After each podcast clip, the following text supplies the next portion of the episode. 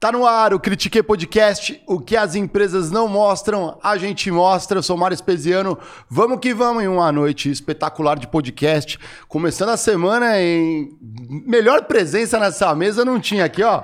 Porque Diego Baltazar tô numa missão secreta, secreta ou não? Eu vou falar para vocês o que, que ele tá fazendo. Ele tá juntando os clips para fazer a maior corrente de clips para unir as empresas aí, clientes e fornecedores com clips. Esse é o projeto aí de fim de ano do Diegão, tomara que ele cumpra. Hoje ele não vem aqui. André Geiger vai aparecer a qualquer momento, mas a gente convocou co-hosts aqui de, de peso aqui, ó. Boa noite, Carol Martins. Bem-vinda de volta aqui ao Critique. Agora como co-host. Agora como co-host, finalmente, hein? Boa noite, gente. Estou muito feliz de estar aqui de novo. Já me sinto de casa, a próxima vez que eu chegar, de voltar até abrir na geladeira desse lugar, porque sou daqui já, né? É isso aí. Obrigado aí pela sua presença. Antes de apresentar nossa ilustre convidada é, da noite, uns recadinhos paroquiais aqui do, do, do Critique. Lembrando que essa semana, Critique em alto estilo. A nossa produtora Bia já está assim com a cabecinha, olhando assim para a gente, sim, estamos em alto estilo. A gente vai estar no HSM Expo, então, puta evento, galera. Ali vai ter, antes da pandemia, dava umas 7 mil pessoas. 30%, 40% CEOs. Critique é o podcast oficial ali do evento. A gente vai entrevistar gente de peso, não vamos revelar. E tem um dos nomes ali que eu tenho certeza que vocês vão pirar não é possível, eu tô já me treinando meu inglês aqui, que tá meio rusty, né? Tá meio enferrujadinho, né? Vai quase seis meses sem ter que falar todo dia, né? Então vamos ter que relembrar as palavras ali, mas eu sei que the book's on the table e a gente se vira na hora. É, e vão estar tá dois dias, a gente vai gravar conteúdos que a gente vai soltar. Aliás, essa semana a gente continua soltando conteúdos muito bacanas ali que a gente gravou durante a Money Week, né? Aliás, amanhã né, já tem um conteúdo muito bacana ali com a, com a Marta, que a gente falou de network. Então já fica a dica para vocês, porque o papo de hoje tem tudo a ver. Então, apresentando aqui a nossa ilustre convidada, a gente vai receber a Fran Rorato. Conheço já aqui, vocês né, vão conhecer um pouco melhor. Pô, atriz, jornalista, ela é especialista em comunicação e oratória, que é o nosso tópico aqui da noite. E acho muito legal porque ela é treinadora né, nesse, nesse assunto, já treinou esportistas, jornalistas, é, é, apresentadores, políticos. Olha o cartel ali, empresários, influencers, tem tudo isso, né, aí no plantel ali de pessoas que foram treinadas. A gente vai falar muito disso, que é muito importante esse tópico oratória, comunicação, né, no mundo corporativo, no ambiente de trabalho. Então, boa noite, bem-vindo ao Critique, Fran. Bom dia, gente. Bom dia, não. Boa noite. Boa noite. Boa tá noite. vendo? Eu já fui na vibe dele. Bom dia. tá vendo, gente? Boa noite para você que está assistindo a gente. Boa noite, Mário. Muito obrigada pelo convite. A gente está igual maricota, né? Um dia a gente se encontra aqui, um dia a gente se encontra na minha casa é, e um dia ó. a gente se encontra aqui na sua casa. Isso. Olá, boa noite, Carol. Muito prazer. E estou muito feliz de estar com vocês aqui. Será um prazer trocar essa ideia, falando aí de comunicação, de oratória, trazendo cada vez mais questões interessantes e importantes para a vida das pessoas. Que legal. Lembrando para a galera que quiser mandar pergunta, entra lá em v99.com.br, já vê a gente, assiste ali o Critique, você vai poder mandar perguntas ali, resgata seus Sparks, fortalece. E uma dica para você ali resgatar os Sparks, né, que você não tem ainda, é você resgatando emblema. Então vamos soltar o emblema da tela aí, Pedrão. A gente consegue botar o emblema no dia, o emblema, a palavra-chave é oratória. Os nossos convidados são eternamente emblematizados. É, ó, caramba, PH, ó, tá bem legal, hein? E a palavra-chave é oratória, então vocês, cracudos dos emblemas, podem resgatar imediatamente ali. Se você, você tem 24 horas, é de graça. Depois dessas 24 horas, só no mercado secundário ali, você tem que clicar ali, mercado, e aí você comercializa, compra, vende, e aí se você vender, pega os Sparks, pode mandar pergunta também, ou compra os Sparks, fortalece a firma. Depois eu falo como que vocês fazem para ser é, membros Critique aqui, né? E vamos começar, acho que a primeira pergunta... para a gente aquecer, entender um pouco sua trajetória ali, como que você foi parando, né, para atuar, né, hoje como empresária, né, nesse, né, na, na, nessa linha de oratória, comunicação, mas como que foi a sua base lá atrás para você ir se interessando por esses assuntos? Certo. Bom, eu comecei com 17 anos, comecei me formando em artes cênicas. Legal foi uma luta, né? Porque meu pai me obrigava a fazer outra faculdade junto do curso, ah. porque, veja, não era tradicional você ter uma, fila, uma filha artista na família sem ter uma formação mais tradicional. Então eu tive que fazer duas faculdades, fiz relações internacionais com ênfase em negociação, foi aí que eu comecei a me apaixonar pela parte de negociação, da parte comercial. Meu pai também veio de comércio a vida inteira, então eu tinha esse exemplo em casa. Uhum. E eu me formei em relações, desculpa, em relações internacionais e artes cênicas, mas aí eu fui para a vida querer o quê? Empreender com arte. Eu nunca quis, é, lógico, todo artista sonha, eu morava no Rio de Janeiro na época, então todo artista sonha em quê? Ah, entrar na Globo, né, fazer algumas outras coisas, mas eu sonhava em quê? Em fazer coisas minhas que eu pudesse trabalhar de forma a ganhar muito dinheiro sem depender de alguém ou de algo, no caso de uma grande emissora. Então eu, foi aí que nasceu a Dots, que foi a minha primeira produtora. Olha. E a gente desenvolveu projetos infantis, vendia para as escolas, etc e tal. E tem uma questão que aí começa o jogo de tudo com a questão da comunicação e da oratória. Que existem viés na nossa vida, assim, vieses que, que acontecem, que a gente, que bloqueiam a gente de querer fazer as coisas e de querer se expor, né? Ou não só de querer, mas de conseguir se expor. E eu vim de uma criação vocês já perceberam, bem tradicional, hum. né? Então não me favorecia muito querer ser, enfim, uma artista, etc e tal. E essa criação me fez ter muitas crenças limitantes na minha hum. vida. Então, assim, desde muito cedo eu tinha muita vergonha. Imagina uma atriz que quer ser atriz, que quer trabalhar com palco, quem sabe no cinema, mas que não tinha condição de se expor eu não conseguia fazer teste. Então, isso foi acontecendo comigo, essa decisão também de empreender dentro da própria faculdade. Mas o teste, mas a condição de fazer teste, você diz porque você era travava? Eu era tra... Não, eu, eu, super mandava bem, por exemplo, na hora que eu estava fazendo exercícios na faculdade, ah. mas na hora que pintava, gente, vai ter um teste tal para novela, para ter alguma coisa. Não era comigo. Ah. Eu não queria me expor. Não dava cara. Já chegou assim, é, teatro ao ponto, também? Tia, tudo, tudo. Cinema, teatro. Pensa, eu tava no Rio de Janeiro. A casa de. É a Hollywood brasileira. Hum. E eu não tinha coragem de encarar nenhum desafio. Chegou ao ponto que eu cheguei a, a ir a um teste na sala, na recepção. Eu falei, não, não vou fazer. E voltei para casa. Nossa. Juro por Deus. Desistiu antes de chegar. Desisti antes Isso antes acontece mesmo. com a galera fazendo entrevista. Acontece. Chega lá, trava. E é. aí, ao longo da minha faculdade, eu percebi que a única solução para mim seria empreender. Foi aí que lancei a produtora logo que eu me formei.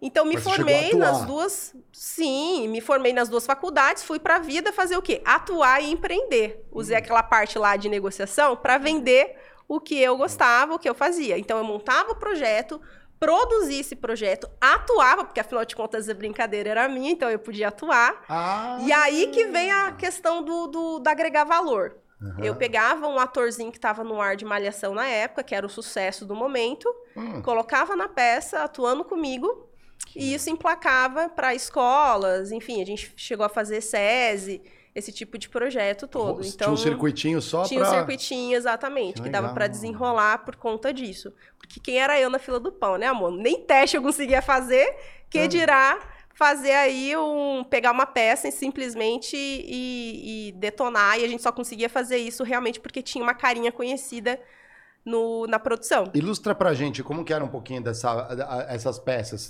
Tinha uma baita cenografia ou não? Era mais... Não, tinha. É? Ó, você vê, a última que eu fiz foi a do Rogério Passos, que ela teve direção do Rogério Passos, que é o diretor do Vai Que Cola, por exemplo. Uhum. Foi diretor, não sei se ele continua, mas foi diretor do Vai Que Cola, daquele programa da Tata Werneck com o Porchat também, que agora eu não me recordo o nome do programa.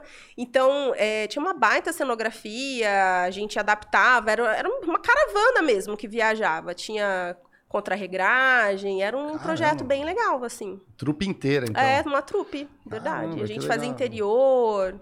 E era E mais. Você tinha uma preferência por estilo, drama, comédia? Comédia. Ah, é? Eu sempre fui da comédia. Eu, eu, fa- eu sempre brinco que. Ai, eu não, não é que eu não me levo muito a sério, mas eu gosto muito desse caráter divertido que tem as coisas, sabe? Eu gosto da positividade. Eu não sou o tipo de pessoa. E é uma coisa que eu levo muito pra comunicação, inclusive. Comunicar. É show, é espetáculo. Você tem que abrir a boca que é para empolgar outras pessoas, para deixar tua marca e não para simplesmente reprimir e de repente você submeter a pessoa ali a uma coisa é, que não é tão boa para ela no desenvolvimento dela, inclusive. A gente vê isso muito, inclusive, no mercado de trabalho, né? Então, comunicação para mim é alegria, é show, é com base nisso que eu me espelho, que eu trago da minha personalidade, da minha carreira, não dá para ser diferente comigo, pelo menos. Que legal. E aí, da, dessa parte aí, como que foi indo esse início ali, empreender ali? Então, Por que, então que você não ficou nessa aí, organizando as trupes? Aí veio, aí veio a Dotes, ah. passou a Dotes, a gente produziu várias peças, até que, em 2014, eu resolvi fazer o seguinte, falei assim, ah, quer saber? O Rogério Passo já estava fazendo a nossa peça, e ele é de TV. Então eu falei assim: ah, gente, quer saber? Bora produzir um programa de TV? Já tô me metendo no, no teatro mesmo, vamos se meter na televisão também. E tinha um canalzinho de TV muito pequeno no Rio de Janeiro, hum. que, se não me engano, a Marlene Matos comprou ou foi dirigir esse programa. Hum. E eu falei, cara, quer Marlene saber? Da Xuxa, Marlene lá. da Xuxa, uhum. amor. E aí, na época, tinha Zilu, Camargo, a, a ex do Zezé. Do Zezé. Tinha aquela. Ah, eu não lembro o nome dela, que era ex-paniquete, a Nicole Balls. Nicole Todo Balls. mundo tinha um programa nesse canal. É. Aí eu falei assim: meu, quer saber? Vamos montar um projeto bem legal e levar lá? Vai que cola, né? É. Pois não é que, que rolou mesmo? Ela falou assim: ó, monta pra gente um piloto e se rolar, se ficar legal, a gente bota pra frente. Falei, beleza. Fizemos o piloto, ficou muito legal alinhamos com o canal, tudo certinho. No dia da estreia foi um episódio ao ar. Em seguida o canal fechou. Nossa. Olha, gente, meu sonho de consumo, de ter meu próprio programa de Mas televisão. Que que rolou ali? Porque... Menino, então, eu acho que eles não acertaram de forma é, transparente com os patrocinadores, enfim, não só do meu programa, mas de todos, e hum. é, fechou o canal não rolou, saíram fora todo mundo, não, não, não rolou, assim, não aconteceu. Já então, viu isso, Carol? Que o pessoal entra na, na Rapaz, empresa, a empresa a pessoa... fecha depois de um mês, assim, A é. pessoa já estava traumatizada porque não conseguia fazer os testes, né, menino? Imagina, e de prima o programa não vai, não, não emplaca.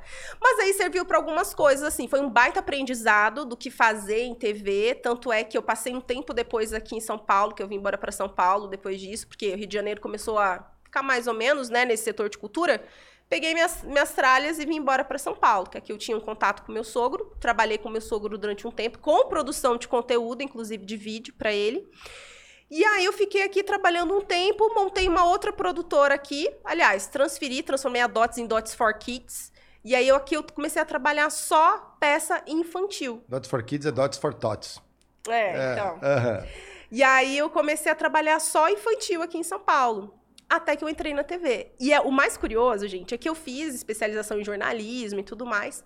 Porém, eu não fiz faculdade de jornalismo, mas a, apesar de que eu tinha um MTB de jornalismo. Só que eu tinha tanta experiência com produção de TV, com é, apresentar, com todo tipo de redação, roteiro, que eles me contrataram pela experiência que eu tinha. Então, assim, foi até uma surpresa. Tentei entrar como produtora, não uhum. me aceitaram e me aceitaram como repórter. E no final é isso, né? Porque a experiência profissional Exato. conta infinitamente mais do que as suas formações. É claro que você precisa ter formações a um certo nível de conhecimento, mas não tem como, tá aí uma prova. Não tenho formação em jornalismo, mas eu tenho tanta experiência que me contratam como jornalista. Aí você pega uma pessoa que se formou em jornalismo e que não tem experiência, ela perde para você, com Exato. certeza. Por você sabe o mercado. competência, né? Sim, é. ela sabe fazer, né? Porque a faculdade te ensina a teoria, mas coloque isso em prática sozinho, você não consegue. Não é, tem você já tinha uma, uma, cancha, né? De ter é. a vivência. E eu acho que também mostra que é, você fazendo, pelo tamanho, por exemplo, do currículo que eu tinha, ficava evidente que eu queria muito estar tá ali. Eu queria muito fazer. E às vezes isso faz muita diferença também, né? Uhum. Você mostrar o quanto que você queria estar tá ali fazendo e executando. Só que é ah. aquilo. CLT, amor, nunca foi para moar. É. eu nunca gostei dessa questão. Aí, galera, aí, ó, vai ouvindo é, aí, ó. Então, tem muita nunca galera, foi pra mim. A maioria que Pro meu perfil, né? É. Nunca foi pro meu perfil. Eu respeito, enfim, mas nunca foi pro meu perfil. Então, o que que eu comecei a fazer? Logo ali em 2019, eu vi um boom do digital. Para quê? Para lançar projetos, né, cursos online, etc e tal. E aí eu comecei a adentrar esse mundo, porque eu percebi que o digital influencer, ele não, a pessoa, o digital influencer não, o especialista, né, que não necessariamente era um digital influencer, ele não sacava muito, nem de montar um roteiro, nem de se posicionar nas redes sociais, então, muito menos gravar um vídeo de vendas, olha que é uma coisa fundamental para quem trabalha, né, com, com essa arte aí de, de vender online, e a pessoa não tinha esse conhecimento. Então, eu entrei nesse mundo através dessa porta, comecei a treinar é, influencers, é, esses especialistas aleatórios, até que veio a pandemia. Hum. E aí, na pandemia, eu percebi, eu falei assim, olha, acabei engravidando, engravidando. Muita gente não fez nada na pandemia, eu fiz um filho. né? Sim, é. E foi engraçado que foi divisor de águas da minha vida. Mas não inteira. foi meio, você não ficou meio preocupada na época, assim? Você falou assim, cara, eu vou precisar do hospital, vai que ele tá lotado, não consigo nem na maternidade. É. Que eu, com sete meses de gravidez, estava na rua fazendo preparação para político. Você acredita? Ah, por causa das eleições lá de... de carro de som e tudo mais. Ah. Eu não sei, eu fui muito louca na minha gestação, juro por Deus. Eu acho que eu me agarrei tanto numa oportunidade que apareceu que eu percebi que, como eu disse, foi o divisor de águas, foi quando eu, eu descobri que eu estava grávida, que na realidade eu abracei ali tão forte essa oportunidade que eu falei, agora eu entendi o que eu quero fazer.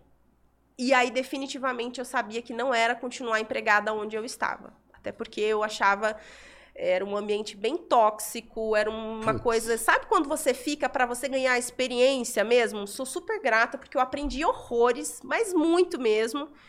Mas não era o lugar que eu gostaria de estar. Não tinham lideranças eficientes não tinham lideranças que me inspiravam. Hum. E isso, inclusive, a gente trabalha muito hoje em comunicação. Que legal, que é alguma bom, coisa, é, é uma coisa que faz Você, gestor, diferença. às vezes um, um, curso de oratória, ali comunicação pode te ajudar a inspirar as pessoas. Porque, Exatamente. Ó, é, Exatamente. é difícil ter o chefe água com sal, chuchu, né? Não, e é não, é muito engraçado porque às vezes você perde uma Carol tá rindo aqui, mas não é. Né? é, não é, todo mundo sabe. Todo às mundo vezes você perde uma equipe porque você não tem um líder que inspira sabe? Ah, Carol, mais do que eu, sabe sim, bem, pode confirmar isso. E eu acho que a maternidade também hum. traz isso para a mulher. E existe muito preconceito, né, com as mães no mercado de trabalho. Verdade. E eu acho isso tão babaca porque a maternidade coloca você no eixo. Exato. Quando você descobre, não sou só mais eu por mim, você quase que instantaneamente se volta para o lugar mais importante. E aí você descobre coisas muito legais, tanto sobre você, porque você não se sentia tão forte e a sua única alternativa Exato. é ser muito forte porque tem alguém para depender de você. Então você descobre tua força, você descobre o seu lugar, você descobre o que você acredita e muitas mulheres quando engravidam pedem demissão do emprego porque elas pensam esse lugar me faz tanto mal e se eu não tiver bem, como eu vou cuidar da pessoa mais importante da minha vida? Então isso é um fenômeno muito comum. É a maternidade traz a mulher de volta para o eixo e faz com que ela se encontre profissionalmente. É verdade. Ontem, inclusive, hum. eu comentei num post do LinkedIn exatamente isso a respeito era uma história de uma menina que enfim foi demitida no retorno da maternidade Cara, da licença absurdo, é. E eu postei exatamente isso, comentei exatamente isso. As pessoas, os gestores, não fazem ideia da força que uma mulher que acaba de ter um filho ganha. E da fragilidade também, né? Também, mas. Não digo, eu digo assim, imagina si você só. voltar de Sim. licença maternidade. E aconteceu, eu testemunhei Sim. isso. Aquilo me deu Sim. uma brochada num lugar que eu trabalhei, assim. Pô, você tava do meu lado ainda, assim. Uhum. Eu falei assim, de uhum. voltar e pá, eu. Hã? Uhum. Ah, não, não sei. Pô, mas dá uma chance, trabalha a pessoa, se tinha algum, algum problema. Não, primeiro deixa criar o, o problema. Certo? É. Porque ter filho não é um problema. Não, certo? exatamente. Então, de é. repente, se a pessoa não estiver honrando com os compromissos, não tá com um desempenho legal, mesmo assim, né? Rola uma oportunidade de reciclagem, quem sabe, etc. Mas isso por si só não é um problema. Eu acho que não vinha antes até, só que mesmo assim, às vezes, a pessoa voltou com outra cabeça. Como tem um filho, às vezes vai aquela questão de responsabilidade. Aí a gente sempre coloca, às vezes, a culpa na pessoa, mas eu penso no gestor. Será que ele deu os feedbacks corretos? E eu conheci Sim. o gestor. Eu, eu não, sabe, não trabalhava Exatamente. a pessoa, né? Assim, pra, pô, pra evoluir, né? Explicar, ter paciência e tudo mais. Então a decisão é. mais rápida e fácil e prática é essa. É verdade. E eu acho isso babaca demais, assim. É o gestor babaca mesmo, né? É, tem muito gestor que falta nessa competência, não só na habilidade de gestão, mas como comunicar essa gestão também. Às vezes, em vez de motivar, de influenciar, ele deprecia e humilha a pessoa com as palavras. Então, isso é uma grande questão. E essa questão de você demitir alguém quando volta da licença maternidade, parece até que é uma pecuinha, né? Aqui, ó, vou te mostrar o que, que acontece ah, e tal, Exercício sabe? de poder, assim, é, né? Ah, é, é. é, e também exemplo, né, pras outras, ó, não fiquem grávidas. Exatamente. Porque ela ficou grávida e ela tá saindo. Então, olha quantas outras uhum. mulheres tem aqui. Se ficar grávida, eu vou cumprir com o meu direito, eu vou te pagar, você vai ficar licença, mas quando voltar, vai embora. Exato. Então, pega também como bode expiatório, porque deixa as outras Exato. mulheres morrendo de medo, elas precisam do emprego. Claro. Como que eu faço? É. Se uma engravida e sai, outra engravida e sai, eu não vou, eu preciso ficar quieta aqui no meu Exato. lugar. Inclusive, eu tenho uma colega que estava nessa emissora, hum. quando ela retornou, ela engravidou em seguida. Eu voltei de licença, pedi demissão, ela engravidou. No dia que eu pedi demissão, ela contou que estava grávida. Foi maravilhoso, inclusive. para esse pessoal que estava lá Nossa precisando de uma pressão. Senhora, e aí? E ela, quando retornou, ela foi demitida. Pô, é um então, pro... assim, era... Sem contar que fizeram um inferno na vida dela durante a gestação. Então, assim, você vê. E são gestores que aparentemente seriam aquelas pessoas que deveriam abraçar o ser humano, porque, enfim, são de uma certa emissora dedicada a auxiliar os demais, mas enfim. Ah, saquei. Entendeu? Peguei, capturei vossa mensagem. Então, isso que eu acho interessante, é, mas você acha que é um comportamento, às vezes, da empresa inteira? Ou é departamental, ou pessoa a pessoa? Por que eu pergunto isso? Porque às vezes é aquele comportamento de liderança que virou cultural. Então todo, toda liderança, não interessa, porque às vezes esse, esse comportamento não é um, um líder homem, às vezes é uma, às vezes é uma mulher que já teve filhos e, e toma a mesma atitude, que eu acho pior ainda. Que aí é a total ausência de empatia né, para uma situação como essa. Mas como que você transforma a liderança propositiva? Porque a gente fala muito em talentos. Sim. Pô, você tinha seus talentos. Com Sim. certeza sua amiga tinha seus talentos, que você nunca sabe de onde vêm as boas ideias, as grandes ideias ali que vão fazer a virada. Se você começa a padronizar esse tipo de comportamento na empresa e o tipo de profissional, você não tem aquela mistura, você não vai criar novas coisas, você não vai criar novas ideias, novas interações. E aí, fatalmente, isso vai refletir nos resultados do negócio, né? Sim. Com certeza. Tem empresas que não, é, não são todas as pessoas. Tem empresa que até tenta botar uma cultura legal ali para rodar e que vem de cima essa vontade de que seja um lugar saudável para se trabalhar, mas algumas pessoas têm o comportamento. E aí o que, que acontece? Se essas pessoas continuarem, elas vão contaminando as outras e chega um momento que perde-se a cultura, porque a cultura é feita pelas pessoas. Não tem como eu, eu dizer, olha, aqui nessa empresa a nossa cultura é de nenhum tipo de preconceito, tá? Eu sou a dona. E eu só venho aqui duas vezes por semestre. Não sou eu. Não Sim. tem como. A cultura não vem de mim. A cultura está nas pessoas. Então, existem culturas que são abusivas, tóxicas e preconceituosas dessa forma, mas também existem pessoas que vão contra a cultura. E aí, o ideal é identificar essas pessoas e tirar.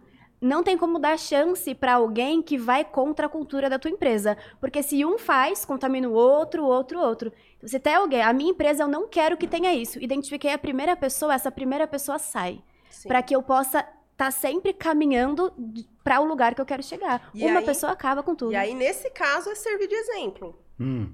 Aí, nesse caso, é servir de exemplo mesmo.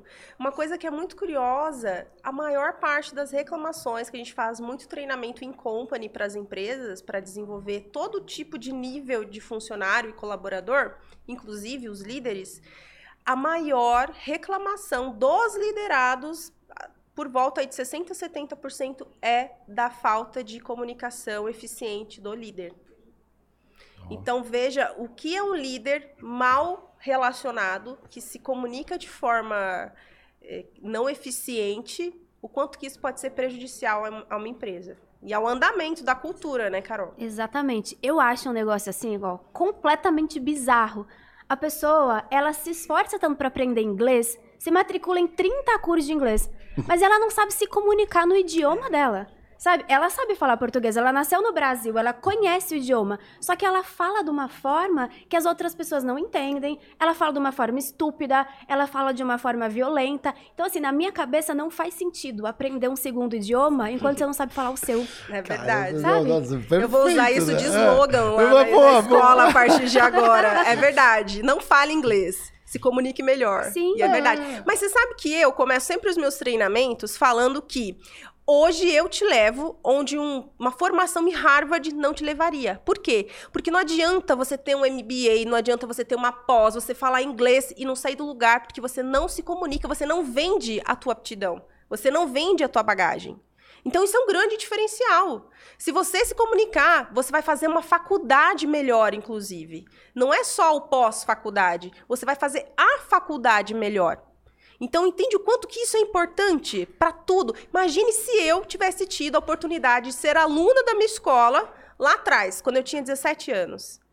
Talvez eu não estaria sentada aqui agora, estaria na novela das oito. Alô? Ah, é, é verdade. Teria feito o teste. Não, mas eu falei isso exatamente, até um salve aqui pro meu tio Antônio Carlos. Aqui a gente tava, a, a gente tava almoçando esse fim de semana e a gente lembrou aí de um conhecido dele que era assim, ele falava que ele, um, um dos, um dos meus primos, né, o Guto, é, tinha um amigo e eles estavam contando a história de que o cara era horrível em matemática, meu primo é engenheiro, imagina, ele dava, então eles iam estudar juntos ali na, na- no colegial, tudo ele ia na casa do meu primo.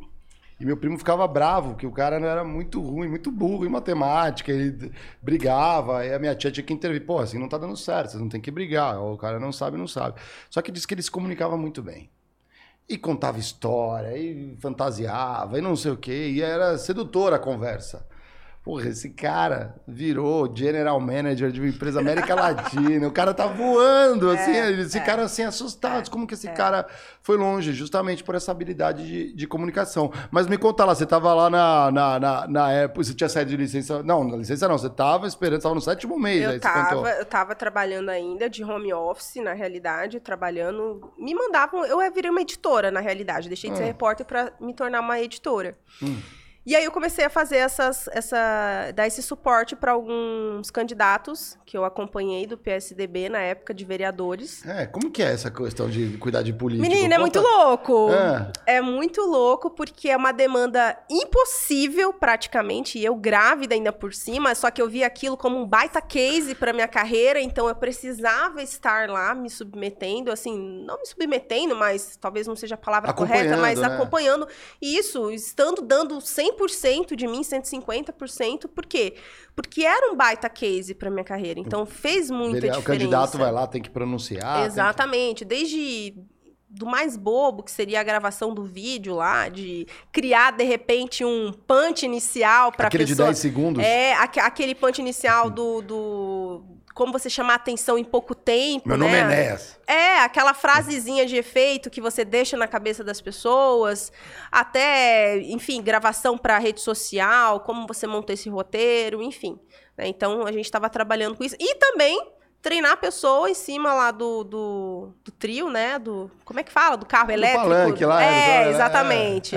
Para a pessoa estar o tempo todo, porque às vezes a pessoa não tem essa desenvoltura. Então, você tem que estar lá, vai, chama o pessoal, fala teu número, Come e um é pastel isso. ali. É, Não, quase... O assessor Quase fica com o isso, assessor. Quase isso, é. Eu fico É. colado no assessor. Abraça a senhora, não sei exatamente. Eu sorria.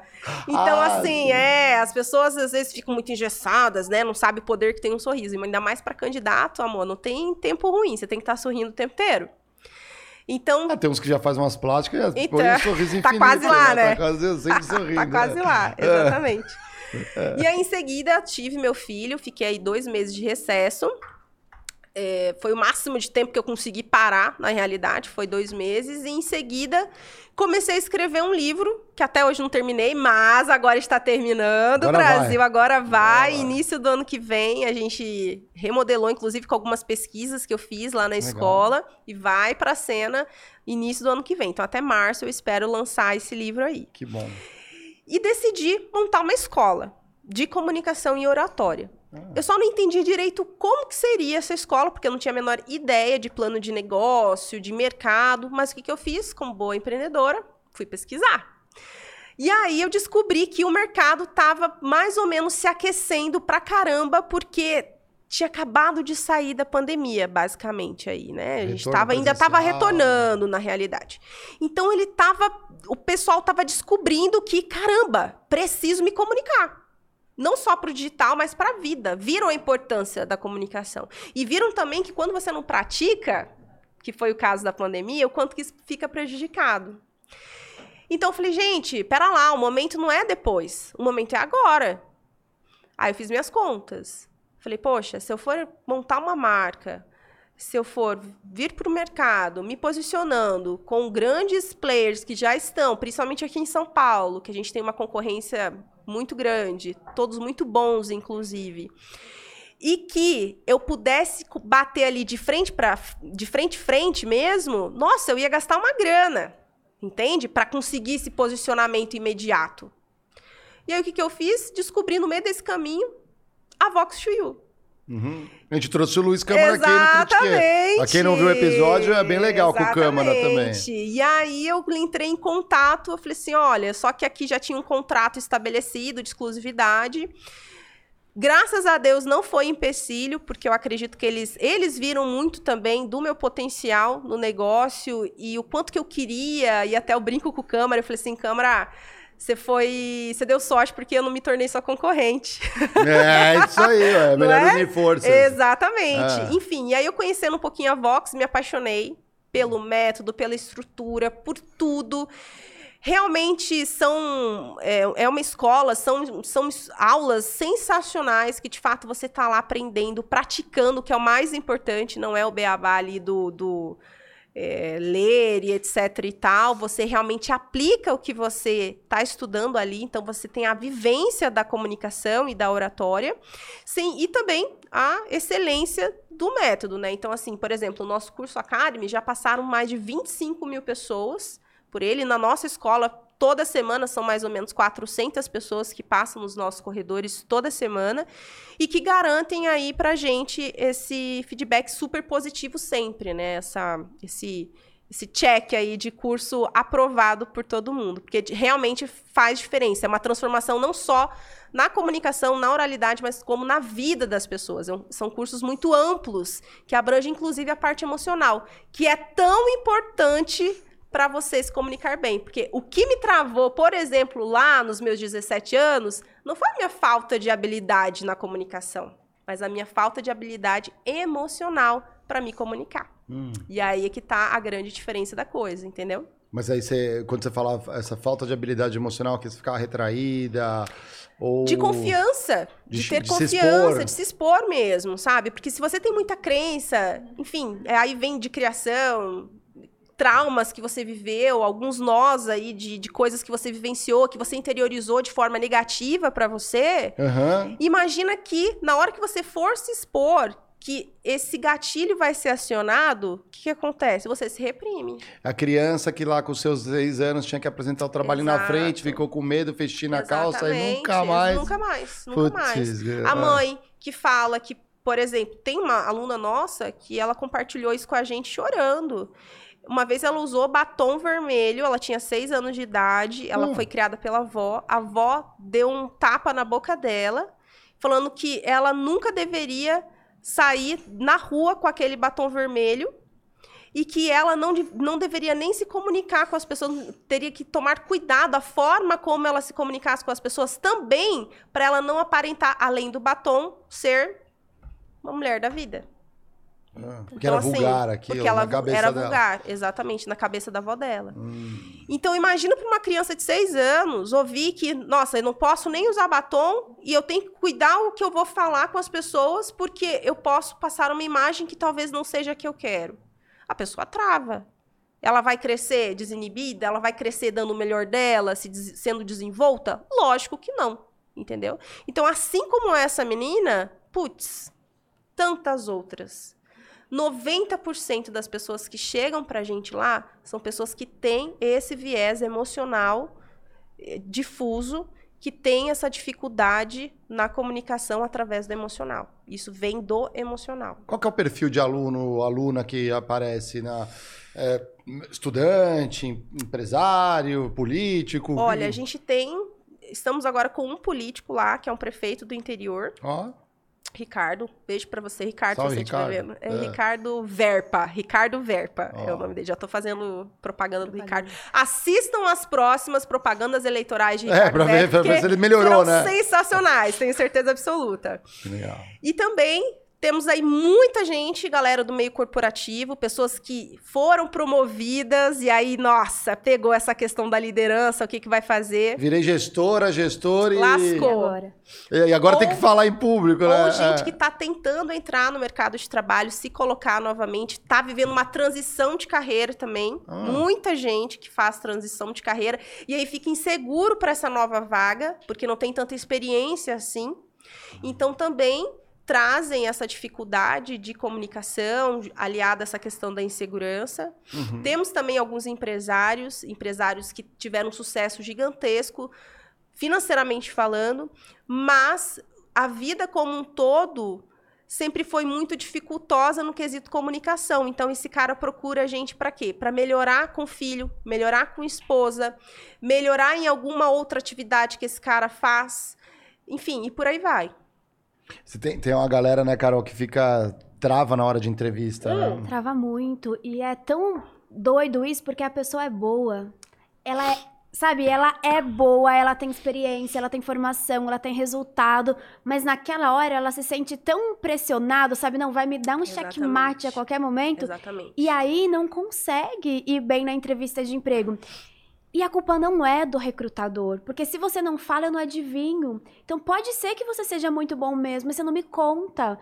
Eu sempre uso o exemplo que o currículo, ele fala o que você fez profissionalmente. E a entrevista fala como você fez. Uhum. Quem ganha o processo seletivo não é quem tem um o que melhor, é quem conta o melhor como. Então eu e você podemos ter experiências muito parecidas. Se eu sou boa comunicadora e você não é, eu ganho de você. Agora, eu posso ser pior que você também. Se eu me comunico melhor, eu também ganho, porque você é muito boa, mas não sabe mostrar para o recrutador. Exatamente. Acaba elas por elas. E até no trabalho, tá?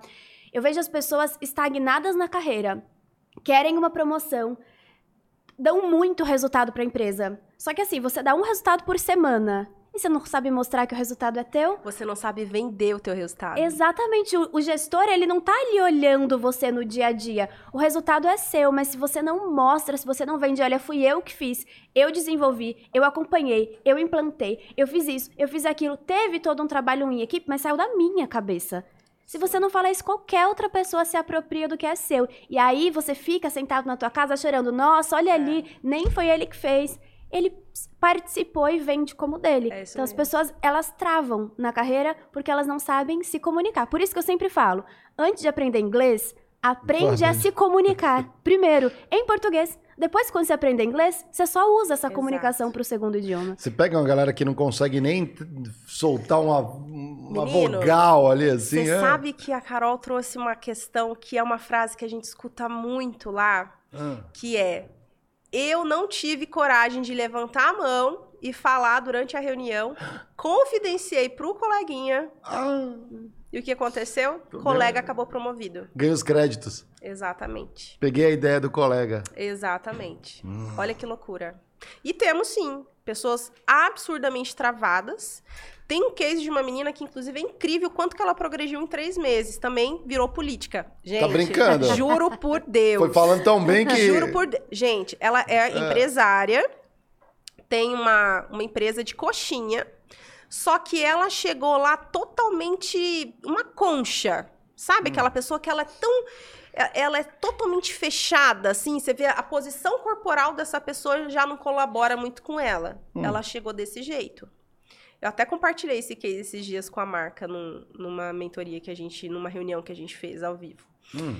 Em três meses, essa menina se tornou candidata a deputada federal. Tá brincando? Pelo Partido Novo, a Bruna. E foi eleita? Não, ah. não foi eleita. Porque realmente ela não tinha feito um trabalho de estratégia de marketing, etc e tal. Então, ah não muita gente acabou conhecendo ela. Então, enfim, não, não, não rolou.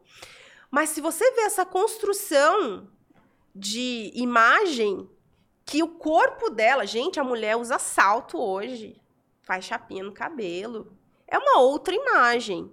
E aí vem a questão da comunicação, que não é só a oralidade, mas também a tua imagem. Hum. Qual a credibilidade que você passa, às vezes, diante de uma entrevista, ou até no dia a dia do trabalho, porque passou na entrevista, beleza, aí vou de crocs no trabalho, Sim. sabe? Acontece. Aqui, Acontece. aqui pode, você não pode aqui sapatênis. Tá de boas, né? Aqui tá não, de boas. Se vier de sapatênis, eu já fico Colete olhando aqui, sapatênis não eu, rola. É, o Pedrão chega aqui pra, pra... É, ele vai... Eu já olho o pé, mas ele tá sempre de tênis, aí tá Entendeu? aprovado. Aqui, então, Amarelândio. Assim, tô de olho aí, o Amarelândio tá não... Não vi aqui, deve estar tá na audiência aqui. A, a, gente, a gente manda, faz uma auditoria do, das abelhas aqui Pra ver se estão usando sapatênis durante o trabalho. Aí é ponto negativo. Nada não, mas Crocs, Crocs eu acho que é pior que tá um nível abaixo ainda. Do... Não, é, porque às vezes a pessoa acredita que ela já está estabelecida ali e principalmente no meio corporativo, ela esquece que ela é observada todos os dias.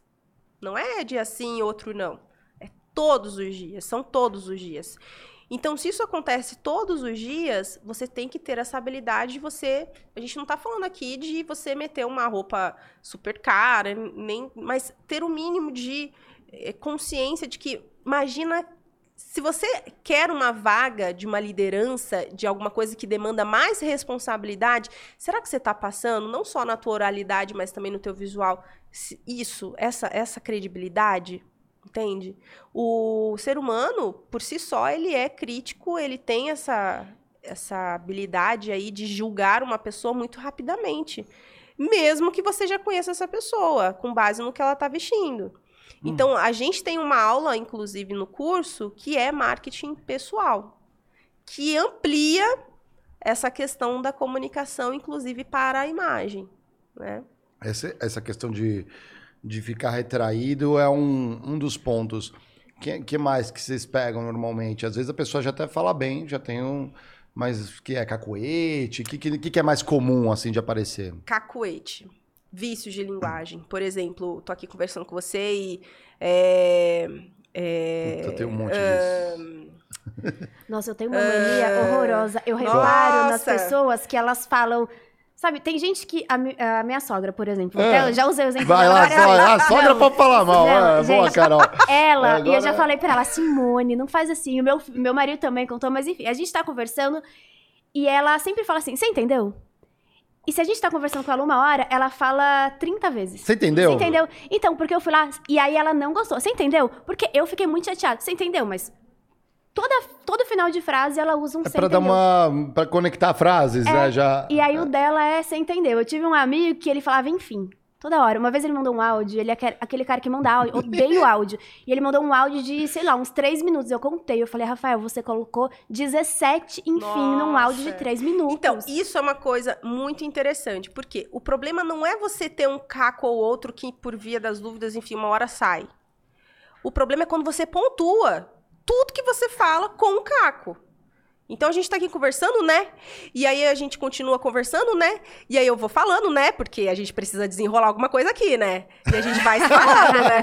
E por gente, isso que polui. Por quê? Você percebe que o né começa a se sobressair mais do que tudo. Ele fica soando. Pô, Exatamente. salve aqui pra galera de Curitiba. Morei, morei lá quatro anos. Eu, lá é uma coisa fantástica. A galera de Curitiba, me confirmem, hein?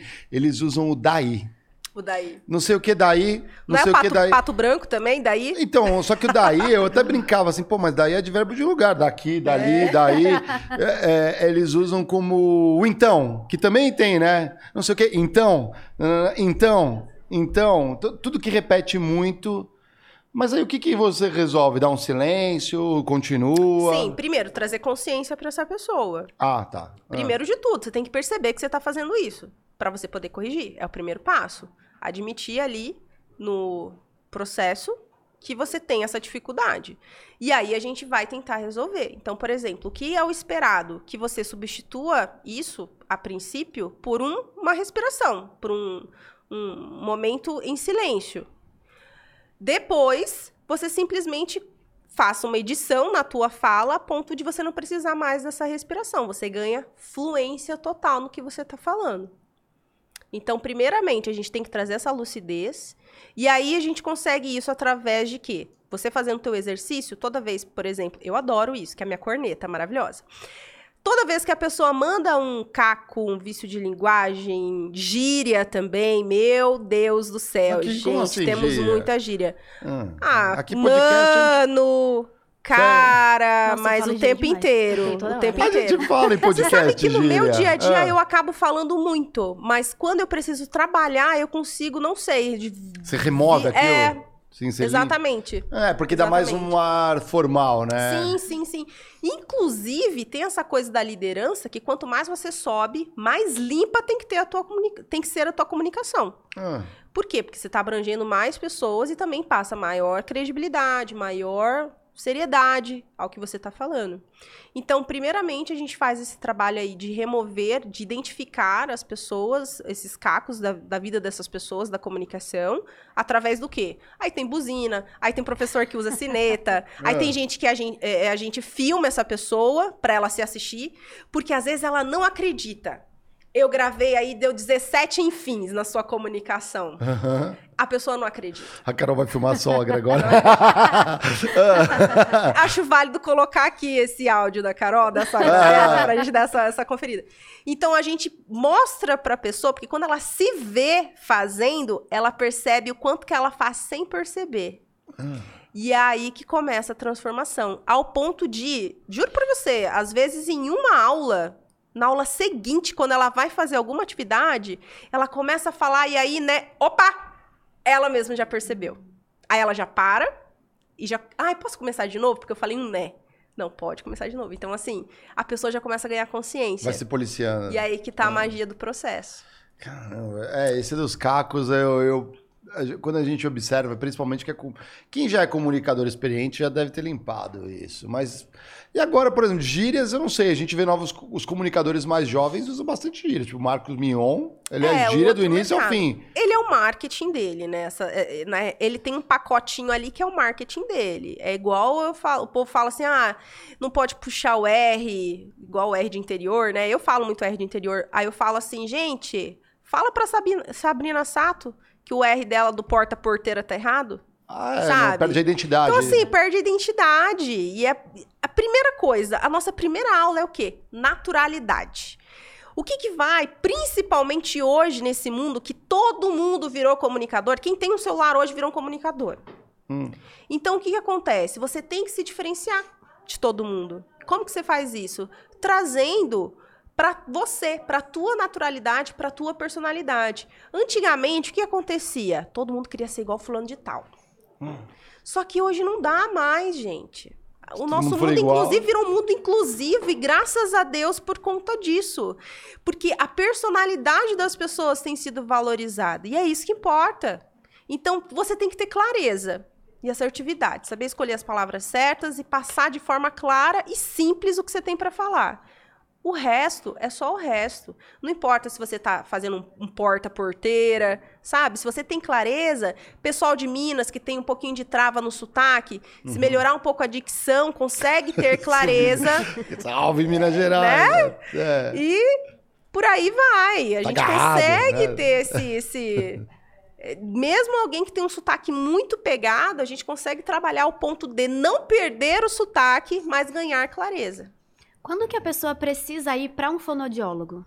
Ah, isso é boa pergunta. É, é, boa pergunta, porque muitas vezes a gente chega, as pessoas chegam pra gente com essa demanda que a gente encaminha para um fono, no caso, problemas fisiológicos mesmo, é, que demanda a voz mesmo com problema de, é uma doença, às vezes gagueira, que é resultado de, de doença, não é uma gagueira emocional, por exemplo, ou mesmo algum problema mais técnico mesmo, fisiológico da voz, algum nódulo que a pessoa tem na voz, a gente percebe muito. A gente tem um especialista em voz, inclusive, lá na escola, Paulo.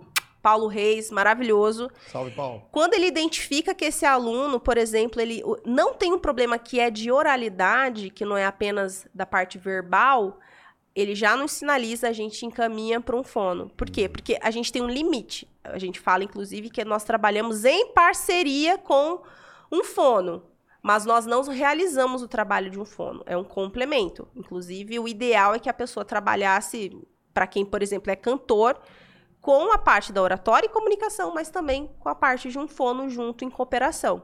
ouvindo... Porque a parte da estrutura da voz, a gente não. A gente, lógico, nós ensinamos aquecimento, respiração, esse tipo de coisa. Mas às vezes essa pessoa tem algum problema nas cordas vocais mesmo. E aí já é longe da nossa ossada, a gente já não consegue ajudar. Na maior parte das vezes, aí 99%, são pessoas que chegam com gagueira de nascença. Aí essa gagueira a gente tenta encaminhar para um fono. Tá, agora a gente passou por época de eleições, né? E a gente acho que ficou muito nítido pra galera ouvindo ali os discursos do Lula, que a voz dele tava mais rouca, mais do que. Ele já tem uma voz rouca, né?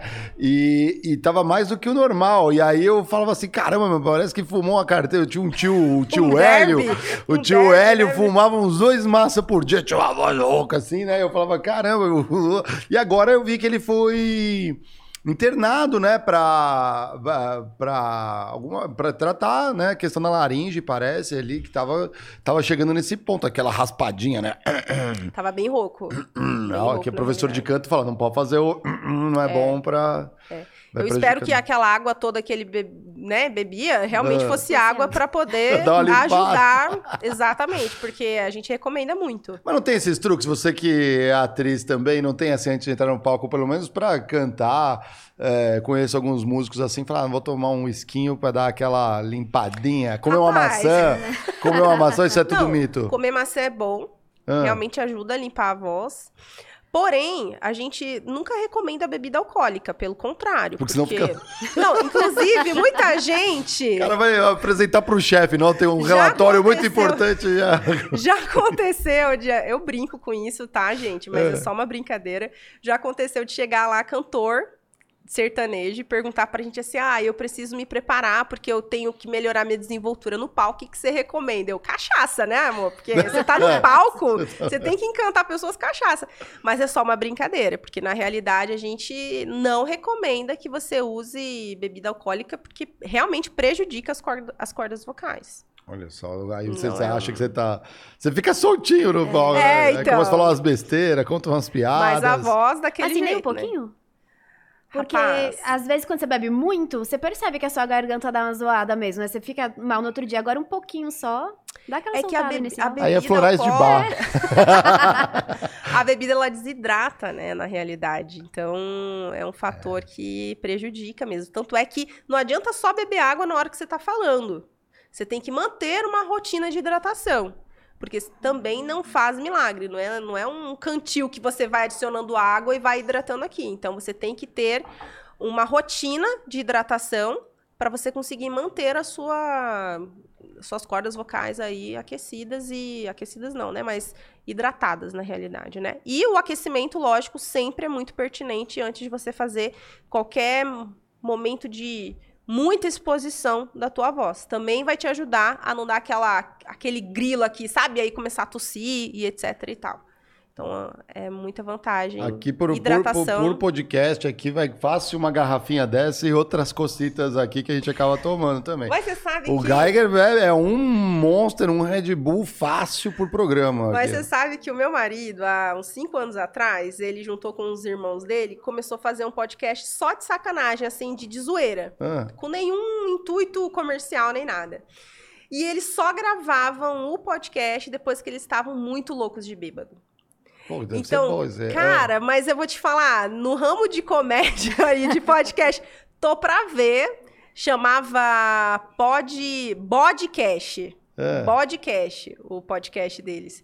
Mas ficava muito legal. Aí, nesse quesito ativação do humor, talvez a cachaça. Porque no fim do ano, depois da primeira temporada, você já é, vai. Então. Você pede um transplante de, de, é, de, de fígado, fígado, porque, Exatamente. nossa senhora. Exatamente. Ah, de curiosidade, o nosso primeiro critique foi com o Igor e com o Monark na época.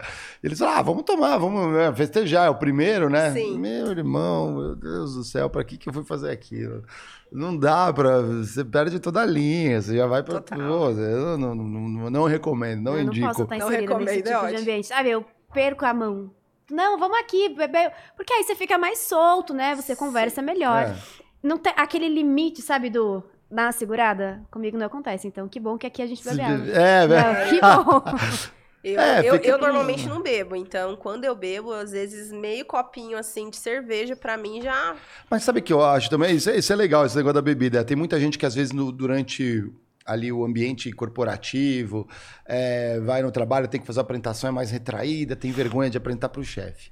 Mas essa mesma pessoa, quando está no happy hour, Nossa. sobe na cadeira, palestra para os garçons, né? sabe aquela Exatamente. coisa assim? Vira outra pessoa. Eu falo, caramba. Aí é pô. networking de todos os lados. Não, né? é, a conexão. Social, social. Isso é perigoso, né? Porque agora vai começar as ondas da festa de fim festa de ano e daqui a pouco a gente vê a galera que vai sendo mandada embora. Aliás, galera, quer levar o Critiquei na tua festa de final de ano? Convida aí, a gente vai lá de penetra, faz umas entrevistas, a gente faz uma externa. Tô louco pra uma festa de grande empresa esse final de ano e fazer uma cobertura aí, ó. Vocês botaram o Critique, a gente põe aqui, solta. Quem sabe a gente mostra ali o teu chefe dançando em cima da mesa, Nossa, não tem assim? Você sabe que eu fui, eu nunca é. trabalhei CLT, né? Eu, eu é. sempre fui, trabalhei para uma consultoria e aí eu era consultora. E eu nunca tinha ido em uma festa de empresa. E aí eu fui agora numa. Há pouco tempo atrás, eu tinha um contrato com uma empresa bem legal e eles fizeram uma festa. Nem é de fim de ano, é de fim de ano, vai acontecer oh. nas próximas semanas e eu tô animadíssima. E aí a festa, eles levaram uma banda karaokê. Gente. Que coisa sensacional, porque assim, você escolhia a música e a banda tocava para você cantar. E para abrir essa festa foi o presidente da empresa, o diretor de RH e o diretor de vendas cantando ali para abrir a festa eles cantando karaokê. Eu acho que eles cantaram aquela música é, Eu Já Escuto Seus Sinais. E foi, assim, sensacional. Uhum. Foi uma festa incrível. Nossa, eu vou adotar lá na Vox. Você topa, Mário? É, eu toco, né? A gente faz uma brincadeira lá. Vamos fazer, vamos fazer. Já toquei muito, muito em festa de empresa, fim de ano ali. Tinha as bandas de, de empresa que formavam, os músicos vão se encontrando. Aí o RH falava, vai, vamos cortar aquela banda de inicial, põe só a banda principal depois, vocês tocam antes, assim, é ótimo. Não, mas a galera gosta, se identifica. Ô, Carol, mas o, as pessoas, elas são observadas na festa da firma também? Pelos excessos, né? é, tem gente que perde a linha, né? Passa do ponto total. Mas assim, a gente sabe, é um ambiente que tem bebida e tem muita bebida. Então você uhum. proporciona isso para sua galera. Você tem que ter a consciência de que as pessoas vão beber. E quando elas ficam bêbadas, elas entram num estado alterado de consciência. O problema é a pessoa que não tem controle e entra no estado alteradíssimo. E aí começa a soltar as verdades, né? A bebida entra, a verdade, a verdade sai. sai é e aí. o problema não é porque você é, fez um striptease em cima da mesa. Não, imagina. O problema é porque você falou do teu chefe. Gente. O problema é porque você foi até a pessoa que roubou a tua ideia e você, naquele momento, aí ah, eu não tive coragem de falar, Mari roubou a minha ideia. E aí você vai tirar satisfação faz com ela. Solta os cachorros Esse no é meio problema. da festa. É as acrobacias que você faz, os caras que tiram a camisa e jogam pra cima. Não é esse o problema, é o que você Gente fala. Então as pessoas, elas têm essa vergonha em estado normal bêbadas elas soltam tudo que estava preso e aí a partir daí sim, né? Até porque a empresa ela precisa zelar pela imagem dela. A pessoa ficar falando Lógico. esse monte de coisa. Aliás, pode. a gente teve um extra aqui, ó. Vocês não assistiram? Critiquei extra aqui que a gente falou das festas de final de ano e happy hours pra galera ficar esperta. Comentamos tudo isso. Quando você falou de cacos, né? Tem uma coisa que eu sei que eu faço totalmente errado, mas eu acho que é o meu sangue paulistano, que é o plural. O plural do paulistano é aquela coisa. Né? Eu acho que no ambiente mais formal, o meu S vai sair, mas aqui no podcast. É os amigos, é, as, é não tem plural. É tudo italiano, não tem Sim. plural. Não tem, é igual o gerúndio, né? Vou estar te ajudando. Isso! Coisa, né? Isso é um problema também, assim, ambiente formal, faltar ah, esse plural? Sim português, né? é, Puts, né, ô Mário? Eu, ah, Não, eu... sim. Gente, é a nossa língua. A gente tem que ter uma adequação da Lógico que quando você está num ambiente descontraído, com pessoas talvez que. Depende também aonde você está, em que momento né? você está, em que contexto que você está também. No dia a dia, quem sabe, não rola nada, mas de repente numa apresentação um pouco mais formal, para um superior, com cargo de liderança, para a firma toda, talvez isso possa implicar em alguma coisa. Vocês então, pegam essas coisas? O grande, ah. sim, sim, por isso que a gente tenta também trazer a questão da escrita sempre que possível, para você escrever o teu roteiro, para te dar luz com relação a isso também. Isso é muito importante. E isso é um ponto legal de escrever o roteiro. Por exemplo, ah, sei lá, orador da turma, né? Vou me formar orador da turma, né? Aí você pode botar no púlpito ali seu texto e ler. Sim. Às vezes você está numa apresentação, às vezes a muleta é a apresentação, os slides na tela, Uhum. né? E aí você põe ali às vezes os tópicos. Tem gente que eu falo assim, não, põe o que você vai ler, né? Aquilo ali né? você não vai botar o, os- escrever e ler na frente do pessoal. Todo Exatamente. mundo sabe ler, né? Quando você coloca um slide escreve, que, tem, que tem alguma coisa escrito e você tá lendo junto com o público o que tá escrito lá, na realidade você tá fazendo é uma competição para ver quem lê mais rápido. A bem real é essa. Aham. Então você de fato você precisa colocar o essencial, aí no caso um título chamativo que faça as pessoas pensarem, uma imagem que fala por si só. Legal. Então você tem que utilizar não como uma muleta os slides, por exemplo, mas como um complemento da tua apresentação. E eu já vi acontecer de você prepara o slide e na hora o slide não passa, não. Aí você tá com toda a sua apresentação montada com base no slide. No slide. O slide não passou e aí você faz o E quê? aí? Travou, vai embora, sai aí? correndo. Você fala, pessoal, tô com dor de barriga, né? Vai embora. Exatamente. É perigoso. É, Exatamente. ou você sabe o que vai falar, ou não sabe. Mas aí o preparo, não tem gente que se prepara. Se eu tenho que falar isso, aí escreve tudo que tem que falar. Isso aí não funciona, ou funciona, porque eu esqueceria tudo. Então, o mais importante é você ter uma linha mestra de pensamento. O esqueleto do que você vai falar. Por onde você vai passar, qual é o objetivo dessa apresentação, qual que é a introdução, qual que é o desenvolvimento, o porquê que você está falando aquilo. Quando você pensa que tem ali uma linha mestra do teu desenvolvimento, com início, meio e fim, aconteça o que acontecer, você consegue voltar para ele o tempo todo, mesmo com interrupções, com perguntas, etc e tal. O que, que normalmente acontece quando a pessoa se prepara, por exemplo, para utilizar um slide ele não funciona? A pessoa não tem a menor ideia dessa estrutura. Ela não tem a menor organização de ideias do que ela ia falar na cabeça dela. Então aí, realmente a pessoa fica prejudicada, porque você até o improviso, a gente sempre fala, improvisar não é falar ao Léo. Improvisar é também estar preparado, é, é- é praticado o improviso. O improviso é algo pensado. Você também treina o improviso. As pessoas acham que improvisar é simplesmente a arte de virei pro nada e comecei a falar. Não, pelo contrário. Se alguém te chamar um dia para falar a respeito de alguma coisa que você não tem eficiência para falar, simplesmente decline. É muito mais justo com você e com a pessoa que vai te escutar, visto que você não tem muito o que acrescentar, Aham. e você fica num lugar confortável que você não vai passar vergonha. É, Porque eu- você tentar conversar e falar sobre algo que você não conhece. Galera, isso que a Fran tá falando é bem importante. Improviso, o improviso vem de provisão. Você tem que ter provisão, é o lastro de conhecimento. Exatamente. Quando você vê um músico improvisando, ele não aprendeu a tocar um instrumento ali na hora. Ele já, ele já estudou Exatamente. muito tempo, já Exatamente. conhece campos harmônicos, as escalas, tudo ali para chegar e improvisar. O jazz que Exatamente. improvisar muito, pô, os caras estudaram muito para chegar lá. Exatamente. Eu quando vou improvisar tenho sou extremamente limitado ao que eu aprendi. E eu vou conseguir até um ponto. Então, se você vai de improviso, é isso. Aqui no podcast a gente brinca, que cada um tem um estilo. Diego, por exemplo, ele gosta muito de, não, acho que essa linha aqui que eu vou conduzir minhas perguntas. Eu tenho um, sou mais um intermediário, porque eu domino o assunto ou não domino. Se não domino, eu vou aprender no dia com, com o, o- o convidado, a convidada. E o Geiger é no jazz. Ele é no jazz, mas aí é a questão de provisão. E quando também não tem, a gente escuta muito mais para capturar. Eu não recomendo você falar assim, ah, vou de improviso e não sem saber, É, não. não ter domínio. Mas aí não dá aquela travada, a pessoa fala assim, ó, vai de tenta ir de improviso e trava. É, Aí você tem que ser honesto. Olha, sinceramente, eu prefiro que outra pessoa compartilhe a respeito desse assunto porque eu não tenho muito a acrescentar. Você não tem que ter opinião para tudo, Pro- né? Exatamente. Exatamente. Você falou tudo agora. Não É. tem. Você não tem que provar tudo pra todo mundo, sabe?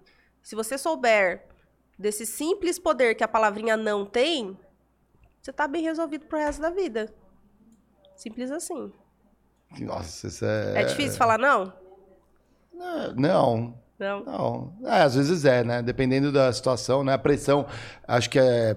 Principalmente a questão hierárquica dentro das empresas. Sim. Né? Parece que às vezes seu chefe perguntou, né? E você, você tem que ter domínio para mostrar aquela questão técnica. Sim. Não, eu tenho né, assim, um, um oráculo. E às vezes a mesma coisa no gestor. Às vezes as pessoas perguntam, vão no gestor, né? Por, pela hierarquia também, uhum. na gestora, né? E perguntam uma coisa, e às vezes, como gestor, gestora, você não tem todas as respostas. Sim, né? Uma líder vai ter lá, você não tem. Ela tem, também você tem que ter a humildade de falar, Exato. não sei. O pessoal confunde muito, às vezes, de achar que é a chefe, o chefe, né, aquele oráculo tem um poço de conhecimento. Não, mas eu acho que o bom líder, ele vai falar, olha, não sei, vamos juntos descobrir Sim. isso? Sim. Exatamente. Se é importante para você, se é importante para o negócio, vamos, vamos juntos nesse caminho descobrir isso. E beleza, não interessa quem descobrir, né? O, é, não precisa roubar a ideia também do outro, né? Porque, né? Não interessa quem descobriu, o importante é quem botou para frente, isso, né? A gente vai fazer o, o manual aqui do lado B das é, empresas, é, a gente vai fazer o livro negro das empresas, roube a ideia mesmo, dos outros, é. O, é, Táticas Leis para do poder, mais rápido. Leis do poder, é, né? É isso mesmo. o, quando, quando vocês conseguem acompanhar a evolução, porque eu entendo, cada aluno chega num. Né, aluna, aluno, eles vão chegando em, em níveis diferentes. Sim.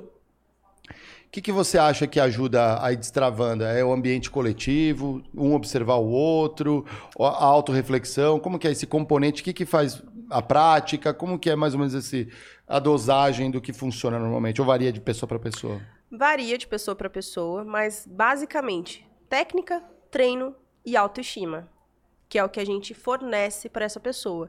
Então, aliado a toda a parte técnica, a gente também tem a parte de psicologia positiva, que unidas as duas são fundamentais para a gente começar a destravar tanto aqueles problemas emocionais, aqueles nós, aquelas travas que a pessoa tem, que ela trouxe do emocional.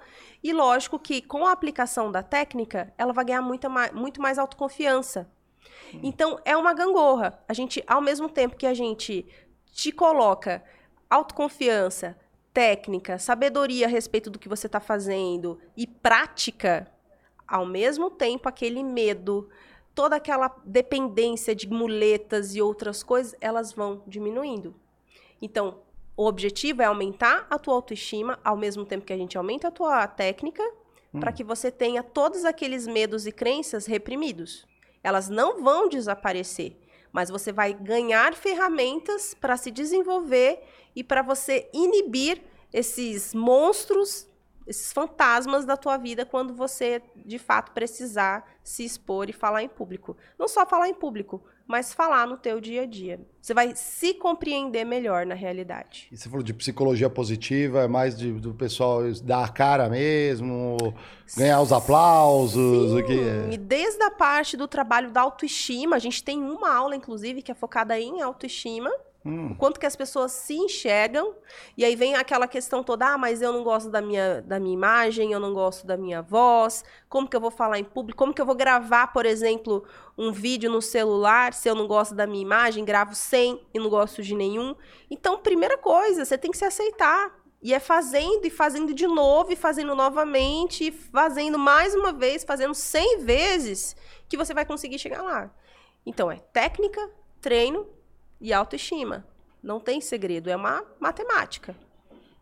Carol, você já está nas redes há um tempo. Se você pegar teu primeiro vídeo para o último, certamente teve uma evolução. Teve. Você...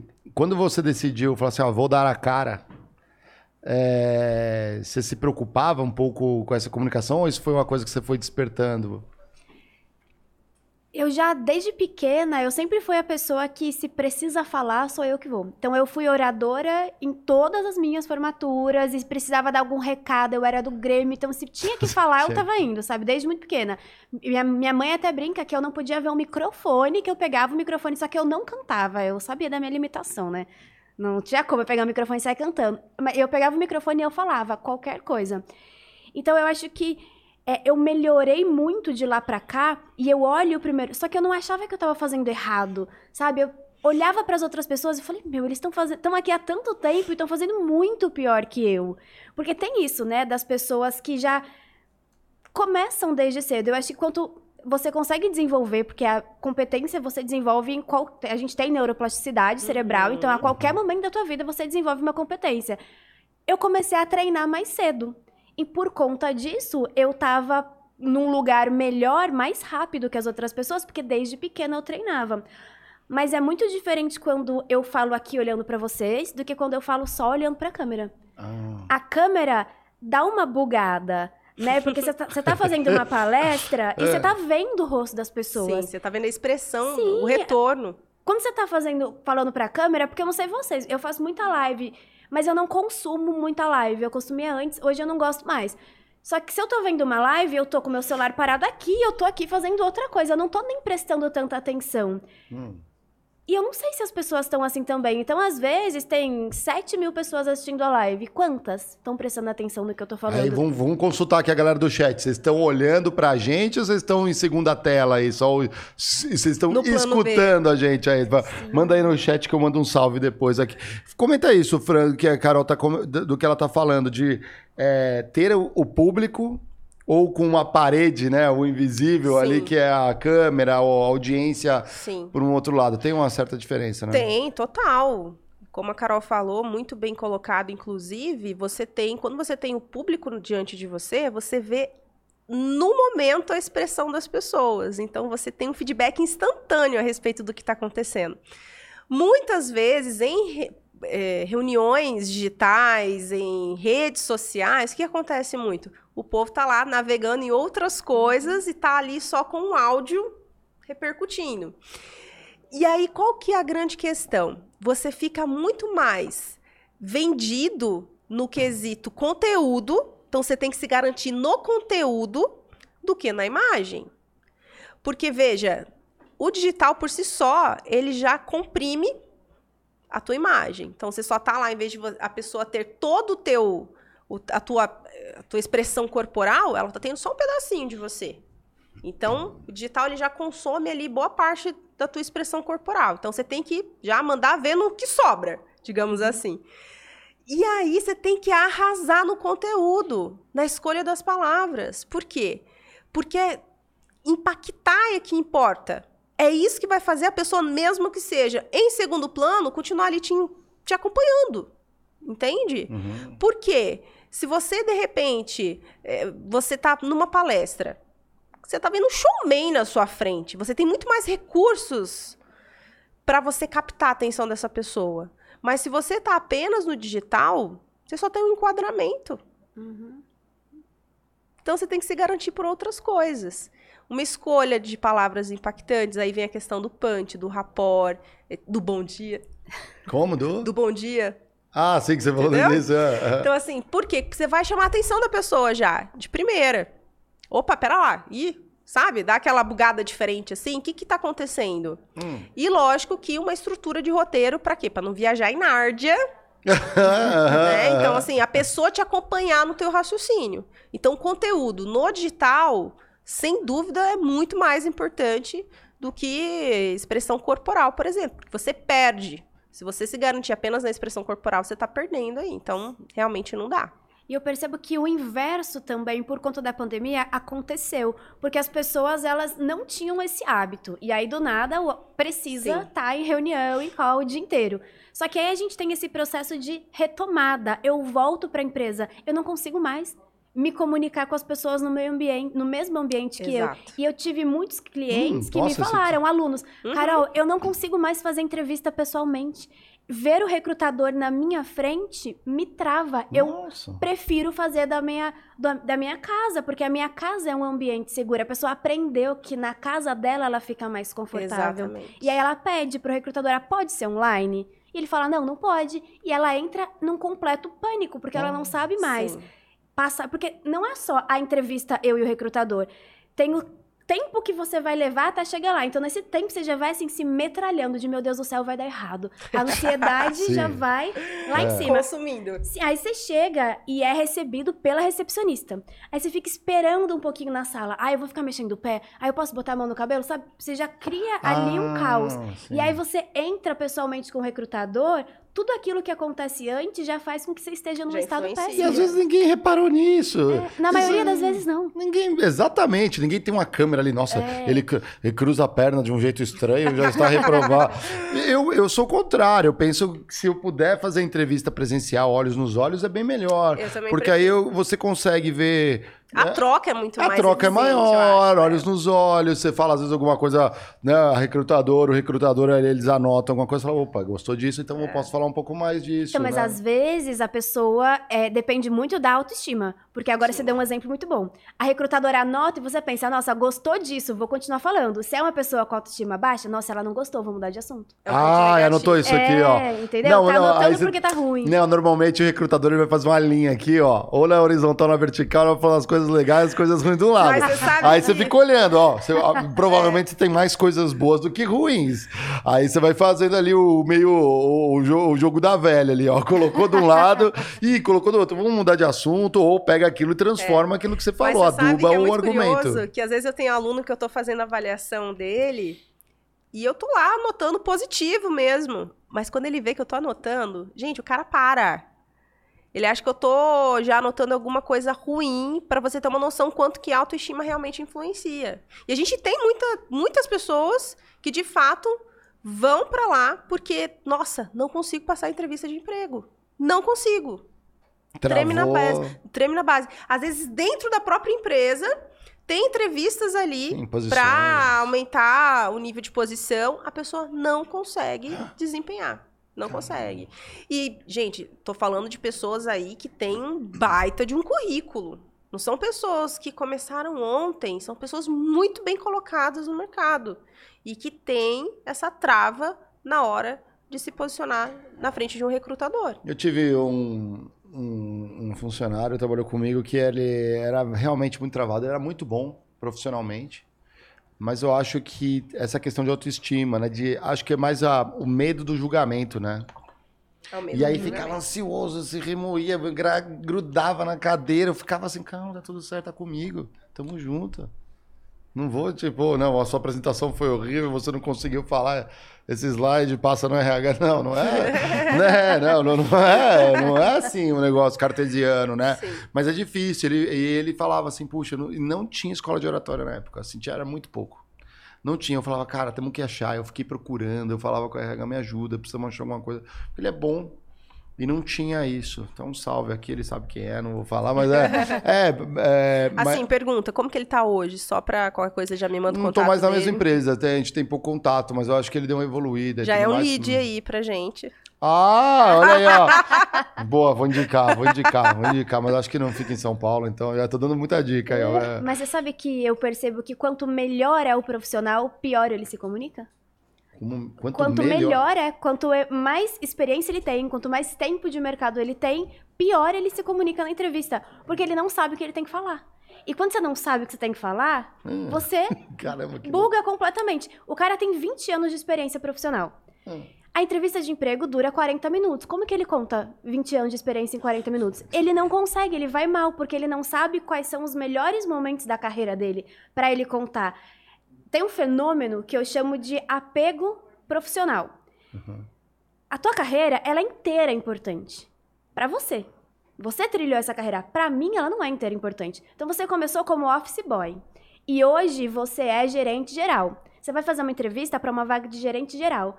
Você percebe que a sua experiência como office boy para mim não tem a menor relevância? Aí o cara leva Sim. 15 Aí o minutos cara só falando de. do office boy. Então, quanto mais tempo de experiência profissional a pessoa tem, menos ela consegue preparar um discurso e pior ela vai na, na entrevista Fica de 15 emprego. Mas- minutos falando assim, eu entregava. Mas é, eu vou te falar que É. um, das- um dos piores defeitos, talvez, um pontos não muito bons da comunicação é a falta de ser direto e claro ao objetivo da questão. As pessoas às vezes começam a falar de coisas que não Prolixas. totalmente fora de contexto, não conseguem ter objetividade. Juro por Deus, eu cheguei uma vez a fazer uma mentoria com um rapaz, era para eu fazer o mapa da comunicação, que é a mentoria que a gente desenvolve lá nas escolas, né? Essa mentoria, ela tem duração de 40 a uma hora, de 40 minutos a uma hora. Eu juro pra você, eu fiquei três horas com esse cara. Hum. Pra cada pergunta que eu fazia inicial, ele me trazia uma história gigantesca da vida dele. Ele não era direto ao ponto. E eu juro para vocês, eu não fiz a mentoria com o cara. Eu fiquei só na entrevista inicial. Eu não consegui executar. Porque quando bateu três horas, eu falei assim, gente, desculpa, mas esse não dá. Não dá. Aí eu falei com ele, falei assim, olha, na realidade eu não vou nem fazer teste nenhum com você, o teu grande problema é ser prolixo. Sintetizar a... Três horas depois, eu falei, por exemplo, o Mar, a gente já ficou trocando três horas de ideia também, né? É. Mas eram ideias que a gente trocou, enfim, sobre N assuntos e tudo Totalmente mais. Foi. É. E não com relação a perguntas específicas que eu fazia, que eu não consegui, eu não conseguia falar. Era só o cara que falava. Pô, esses dias eu fui visitar ali um. Salve o. O, o, o Steven Field, né? Eu fui visitar uma empresa, a gente acabou almoçando junto e tudo mais, é, para desenvolver negócio, oportunidade. Pô, mas o papo era tão bom com a galera lá. Putz, muito bacana. Aliás, eles vieram aqui junto com, no, no dia do Google Estoco, que ele veio aqui, a gente ficou conversando também. Cara, assim, realmente, assim, de entender o negócio, assim, a gente levou 40 minutos, uma hora, foi muito. As outras quatro horas foi falando de tanta coisa, assim, mas é, foi gostoso. Eu ferrei eles, tiveram que trabalhar depois até hora extra, né? Por causa de, de ir lá e tudo mais. Mas é. De fato, depois eu saí com dor na consciência. Putz, não vou, não vou falar coisa daqui só dois meses, só, porque foi, foi quatro. Mas né? é curioso isso, porque quantas pessoas não têm essa habilidade de sentar numa mesa e desenrolar? É. Um papo aleatório. Ah, tá, entendi. Entende? De repente, namorar, vai pra balada, não consegue chegar. Por quê? Porque não consegue desenrolar ideias com pessoas. Vocês pegam um aluno que não. Total, a gente tá com. Não vou falar. Né? Não, não, não, vou deixar em off e tal. Mas consegue. a gente tá hoje com um aluno que ele procurou a gente porque não conseguia namorar. Uma hum. pessoa super bem colocada no mercado, hum. baita empresário. Oh. E não consegue trocar, não, não consegue ter conversas com outras pessoas. Não vem ideia? Não qualquer... vem, ele trava totalmente. Então, assim, fica aquela questão, tipo, recrutamento. A pessoa vai perguntando e ele vai respondendo. A pessoa hum. vai perguntando, ele não consegue ter essa eficiência. É, que é binário, assim, é... perguntou, eu respondo. Se não perguntou, fica aquele Exato. silêncio. E às vezes tem resposta que nem consegue dar, né? É, Porque então. Não... Porque eu, Graças a Deus eu já casei e eu não passo mais por isso. Porque, gente, era muito, é muito complicado você conversar com as pessoas quando elas só têm um assunto. É. É, eu casei muito jovem, né? Eu tinha 22 anos. Então, nessa época, os caras que eu conhecia, eles iam muito pra academia. E, mano, eles falavam comigo de whey protein e alter. Dá licença, eu nem pratico esporte. você sabe? Você não, é. você não dá. É isso que você tá falando. Não é tinha como desenrolar. O Pedrão é aqui, ele é da turma do whey protein. Ele tá assim, pô, só é o meu assunto aqui, é uma brincadeira. e é curioso que as pessoas não se interessam por outros vocabulários, né? Por outros assuntos. Então, ah. na hora que ela tá conversando, às vezes ela só sabe mesmo falar do trabalho, da rotina de trabalho. Inclusive, eu sempre pergunto, né, para avaliar inclusive o desempenho que essa pessoa tem fora do trabalho. Que outros lugares você frequenta? Que outros ah, grupos você tem? Não, só trabalha. Só trabalha. Mas tem gente que só trabalha. Aí eu falo, tá? gente, vai pra... tem gente que só trabalha. Eu, eu, eu falo tem... assim, gente, vai pra igreja, vai pra um grupo é. de balé, vai de bike, sabe? Vai conversar outras coisas com outras pessoas, porque de fato a pessoa fica com lê vocabulário um livro, né? Lê um viciado, livro, né? exatamente, né? lê um livro que não um livro seja talvez é, é, mas é isso. É isso que acontece, as pessoas leem livro de trabalho. Pô. Não consegue enriquecer o vocabulário. Aproveita o porque... momento. Agora, Exato. Copa do Mundo. Exato. Fala da Copa. Fala o que tá achando. Entendeu? Né? Mas é, o paulista, o pauli, não sei o paulista, o paulista não tem um problema, é a famosa fila de banco e o tempo, vai chover, Nossa. não é assim? Nossa. É o assunto preferido Ele, do elevador, Elevador, é? Banheiro. Não é? Banheiro, você encontra alguém, colega teu de trabalho no banheiro, meu Deus, se você não é muito íntimo daquela pessoa, o que fala? Seu chefe, você encontra o teu chefe no banheiro, ah. o que que você fala? É Tomou calor. Lavou as mãos? calor. Lavou as mãos. ah, é complicado. É complicado. Que, é, toma cuidado, ela vai pedir aumento no banheiro então, ali que não vai dar certo. Às é. vezes é melhor ficar em silêncio, é. né? O... É, falou, oi, tudo é, bom? O tudo silêncio também vence reto. às vezes, né? É, não tem que falar tudo o tempo todo. Exato. E às vezes numa conversa, num diálogo, é... faça perguntas, né? Sim. Se interesse verdadeiramente pela outra pessoa. Esse é o espírito, inclusive, do rapport, que é aquela técnica de você gerar uma empatia, gerar uma amizade de forma estratégica com outra pessoa. Vendedor, comunicador, todo mundo em geral precisava aprender na escola como fazer rapport. Porque as pessoas normalmente, eu já vi isso, eu fui dar um treinamento em uma imobiliária, um workshop. O que, que aconteceu? Cheguei na imobiliária, tava lá esperando eu, lá, o pessoal organizando as coisas e tudo mais. Tô aqui de rabo de olho vendo um cliente chegar no stand hum. da imobiliária.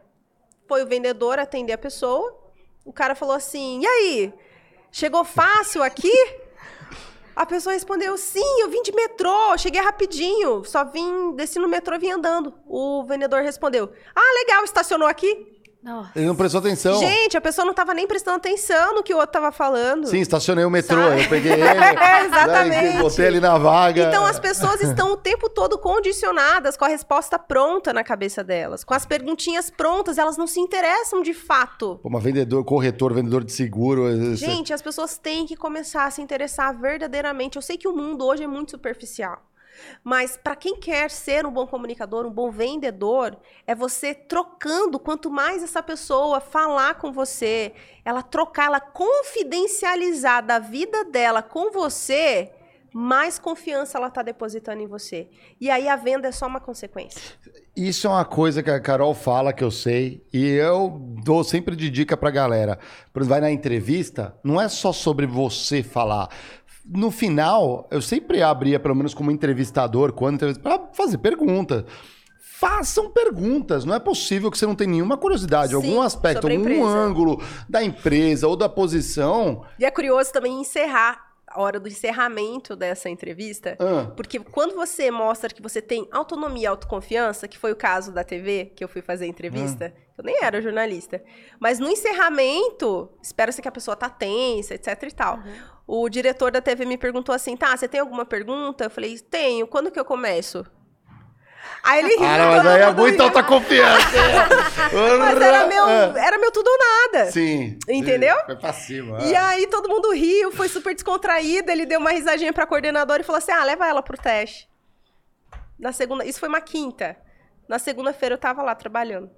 Olha Entendeu? só. Aí fica a dica aí, galera. Pode é, ser que então, colhe. Assim, uma tá boa pergunta para fazer no final. É. Mas eu acho também que a gente tem que tomar muito cuidado com isso. pode ser porque arrogante, as né? pessoas, elas dizem que tem que fazer pergunta no final para você demonstrar interesse. Mas você não tem nenhuma dúvida. Você vai o que, que, você vai perguntar? Porque tem gente. Se você colocar no Google melhores perguntas para fazer pro recrutador, ah. aparece.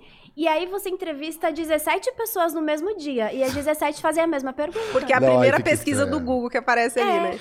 Mas aí que eu é, acho. Se eu sou que... empresa, eu já ponho no site, é, ó. Já mas aí eu acredito que falta essa questão realmente do empenho genuíno. Sim. Qual é a tua pergunta de fato que você tem? De curiosidade Sim. de fato que você Às tem. Vezes um sabe? aprofundamento da posição, com quem vai trabalhar. Exatamente. Um projeto específico. Tenta achar alguma coisa Exato. que não vai ficar no óbvio. Não é possível que não tenha nada. Porque às vezes é, é, aquela não é só a posição em si, você preenche perfeitamente. As, as posições nunca são preenchidas. Você sobra ou você falta alguma coisa ali. Aí, às vezes é como o teu perfil vai atuar naquela posição. E é aí onde está a chave, talvez, da, da, da pergunta certa. Porque as pessoas têm comportamentos, pensamentos, linhas de atuação, Sim. vivências diferentes, e aí fica aquela coisa estranha. Sim, até para ficar com personalidade. Uhum. Por exemplo, o que eu fiz combina comigo, é o meu estilo. Eu sou essa pessoa mais puxada pro humor, digamos assim. Mas quem não é? Entende? Então a pessoa realmente precisa estar dentro da sua personalidade e procurar se encaixar diante da sua personalidade. E aí vale a curiosidade individual genuína de cada um. Porque o outro percebe, né? Exatamente, percebe Uma muito. Uma pessoa que não é como você perguntar, e aí, quando que eu começo? Sabe? Muda Exatamente. Sim, o robozão, né? O robozão. É. É. Nunca, sai daqui. Aí, Dá até medo, não, né? Até imagina a recrutadora chegando. Galera, vocês não sabem. Teve um candidato que perguntou. É, gente, é assim Exatamente. que funciona. Vocês vão virar Não, mas eu vi no podcast. Sim, eu vi no Critiquei, ó. Eles falaram pra fazer isso. Se vocês fizerem isso. Eu vi no podcast. É, aí, aí, aí, que, aí a gente não vende livro, né? Não é, sacanagem.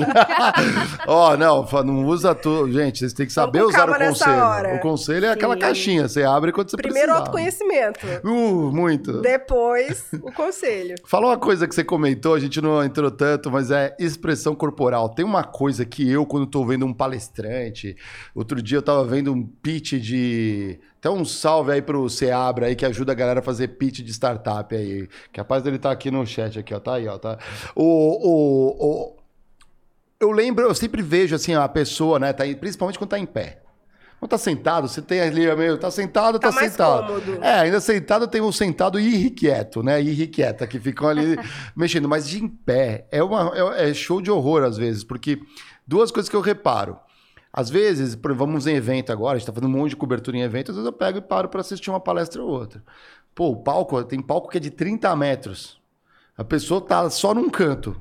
Uhum. E o outro é quando até tá se movimentando no palco, mas parece que tá jogando bola com a gente. Fica aquele kicking, chutando a bolinha assim, né? Aí vai falando no microfone, parece que assim, uma pessoa da cintura para cima tá apresentando, e da cintura para baixo tá jogando bola com a gente. Dá vontade de fazer uma Sim. bolinha de papel Sim. e jogar para ele chutar ali.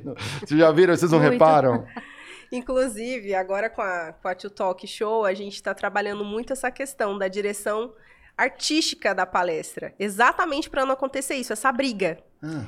Por quê? Porque, veja, na hora que você está assistindo uma palestra, você, lá na frente, você tem que dominar o palco. E você domina o palco com autenticidade. Então, o que, que a gente vê muito acontecendo? Eu tenho que andar porque mandaram eu andar. Ah, tá, entendi. Entendeu? Ocupar espaço. Exatamente. Vamos ocupar o espaço andando. Aí, gente, é sensacional. Porque aí tem, tem técnicas. Hum. Ah, tem que andar em triângulo. Como assim? Que... Sério, eu juro. Tem que andar em triângulo. Juro por Deus, você tem que andar em triângulo no palco. Você tem que andar um quadrado. Aí eu te pergunto, até postei um conteúdo esses dias. Triângulo é valsa. Gente, pelo amor de Deus, imagina você lá desempenhando um um baita. A Gé um pode, um pode falar, aqui tá aqui no um puta conteúdo pro teu público. É. E você se toca que você não fez o triângulo. Ah. Lascou. Lascou. A tua autoconfiança, filho, foi pro espaço. Então, o que, que eu sempre recomendo? Você tem que fazer o que o teu coração tá pedindo para fazer. Você lá em cima, você tem, você tem que ter energia, entusiasmo. Ah. Se você tiver energia, entusiasmo, é como um cantor. Você vai andar porque o teu coração está te movendo a andar, porque você quer trocar com aquelas pessoas que estão na plateia. E não apenas estar tá ali como se fosse um, um sei lá, um, uma pessoa sendo refletida ali na parede, como se fosse um telão sendo refletido ali. Não, você tem que trocar com as pessoas. E quando isso acontece, gente, é mágico. Os primeiros 30 segundos, um minuto, talvez você fique até um pouco mais engessado. Mas quando você começa a trocar com essas pessoas, é mágico. Olha só. Aí isso vem, sabe? Então é muito importante isso, a questão da autenticidade vir para o palco, principalmente em palestrante. Cara, para com essa viagem que você tem que ficar andando em triângulo para poder ser um palestrante eficiente no palco. Para com isso. Você tem que ser um showman. O que é um showman? Alguém que domina a plateia, não só pelas palavras, mas pela emoção. Isso é ser um showman. Por que, que o Michael Jackson dominava? Qualquer público dele. Duvido que o Michael Jackson andava porque mandavam ele andar. Fazer um moonwalk. É, não, faz aí porque tem que fazer. A marcação. Não, tava dentro do cara. Tem que estar tá dentro de você.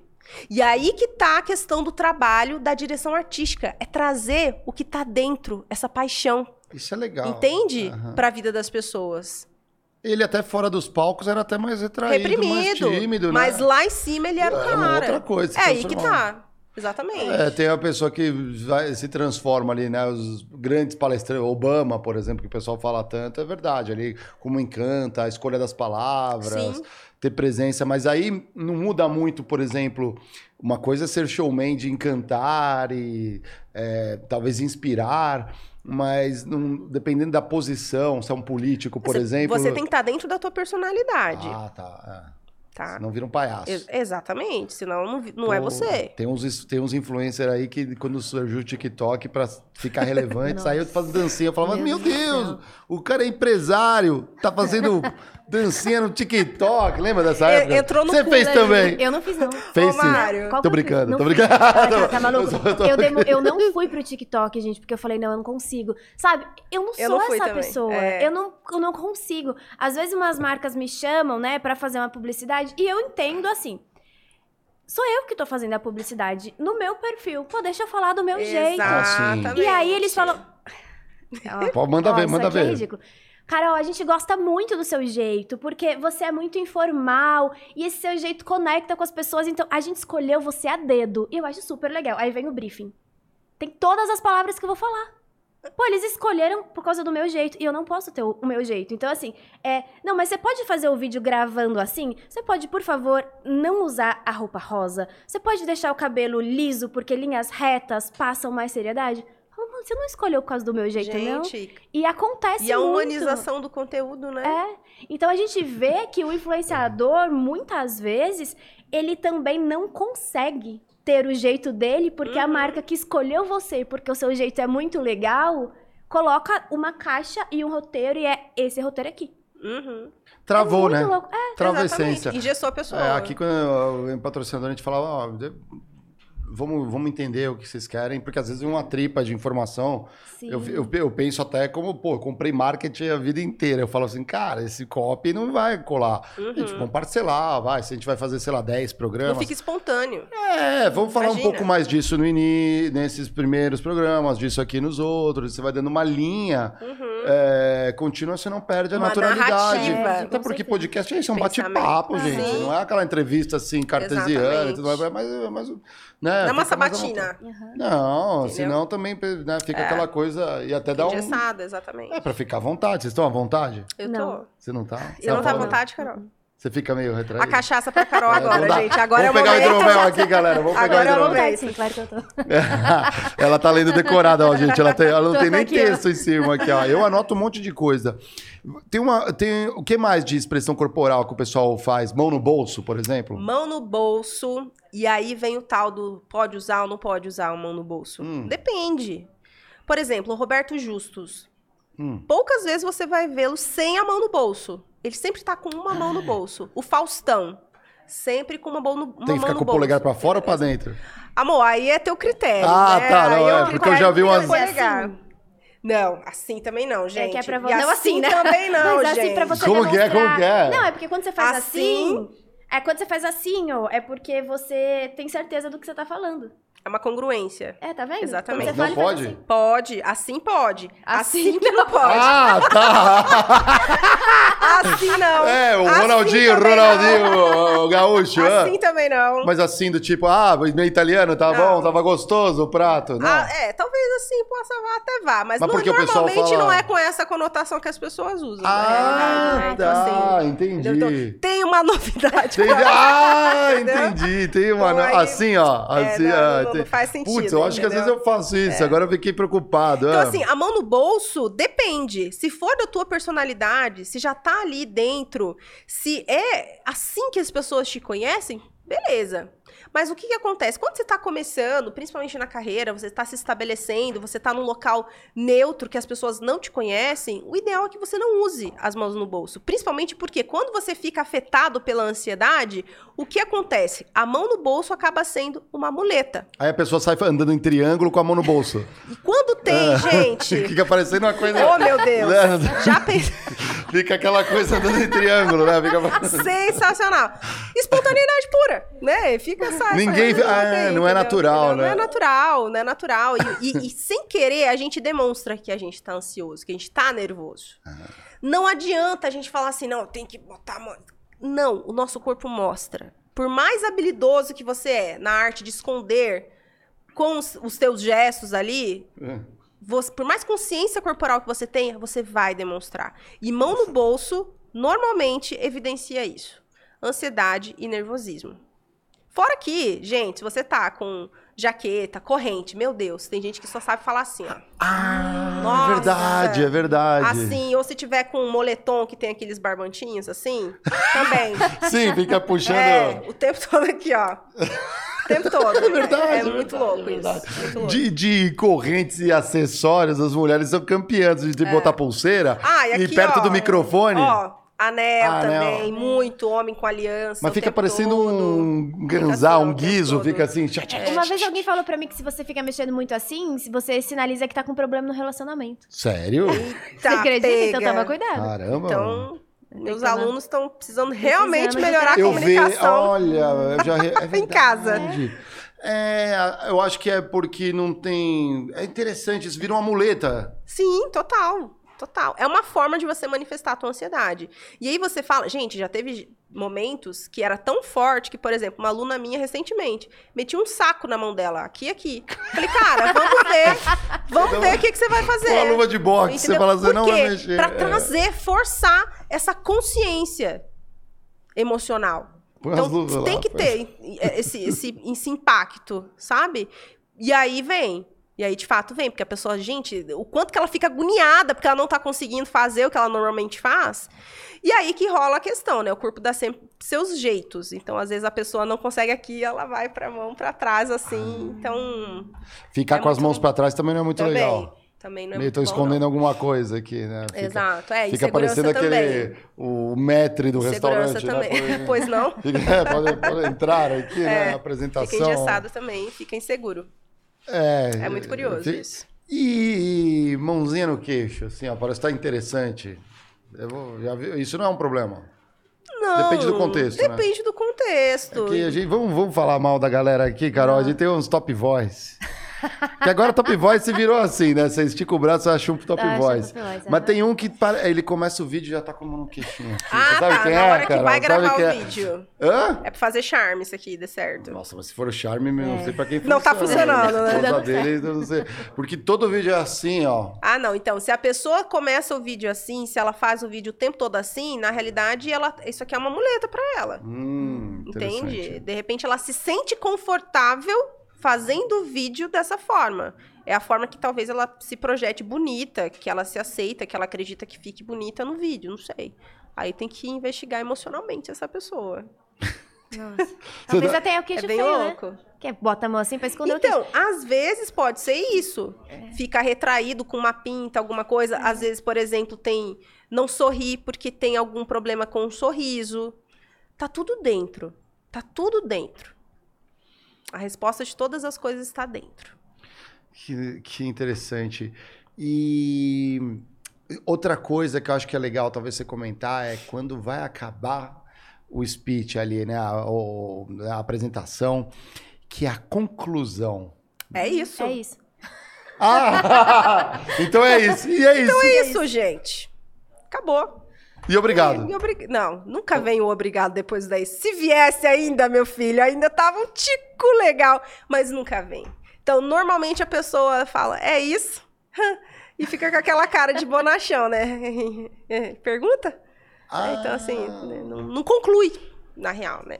E sem contar que quando você fala é isso, quando você vai aí para a parte da, da neurolinguística, o é isso significa que você está desabonando tudo que você falou até agora. Hum. Então, assim, ai, Fran, mas realmente faz sentido? Tem essa necessidade?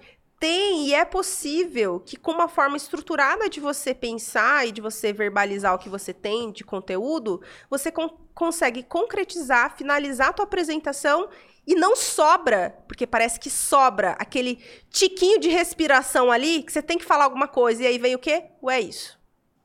Então você aprende a como trocar o é isso por uma respiração. Muito obrigado. Dá que causa muito mais impacto do que um é isso. Que normalmente você agudiza ainda para meio que desmerecer mais ainda por cima que você está falando, né? É, vira uma como acabar. E a questão, das vezes, da, da conclusão sem nexo nenhum com o que foi falado também, né? Parece assim, tava vendo a palestra e tudo mais, aí acabou e. Exatamente. Não sei, mas, mas peraí, não, é, não, não foi isso que foi falado. Se você se distraiu em alguns momentos da palestra, lascou, né? E que você não entende mais nada. E aí é importante o quê? Antes da tua conclusão, revise os pontos que você trouxe durante a tua apresentação. Revisa até para a pessoa ter certeza de que acompanhou certinho o processo que você estava desenvolvendo, a tua linha de pensamento, a tua linha de raciocínio. E em seguida você encerra com a tua conclusão. Então, antes da conclusão final, retoma os pontos que você falou, repassa para tua plateia o que você falou e em seguida você encerra. E aí, no final mesmo, o grande finale é o quê? A frase de impacto, a frase memorável. Porque o o ser humano ele não tem muita habilidade de se lembrar 100% de uma palestra. Mas certamente ele vai lembrar do Mário, aquele que falou aquela coisa de tal. Então, por isso que é tão importante essa, eh, o ser memorável. O início e o final é muito importante. De qualquer coisa que você vai dizer. Porque é ali que você já começa a envolver e colocar a tua personalidade para a pessoa. Imagina que você é um palestrante, tá ali, de repente, num TED, a Carol, né? Carol é, passou por essa experiência passou, há pouco tempo. Você lembra qual foi o número de, de palestra, que, o teu número na ordem de apresentação?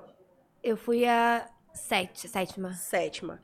Você vê, ela foi a sétima. Imagina o quanto que essa, que essa plateia já estava um pouco saturada de conteúdo. É. Se você não tem uma abordagem inicial de impacto que gera já, que desperta para as pessoas alguma coisa, você perdeu a plateia inteira.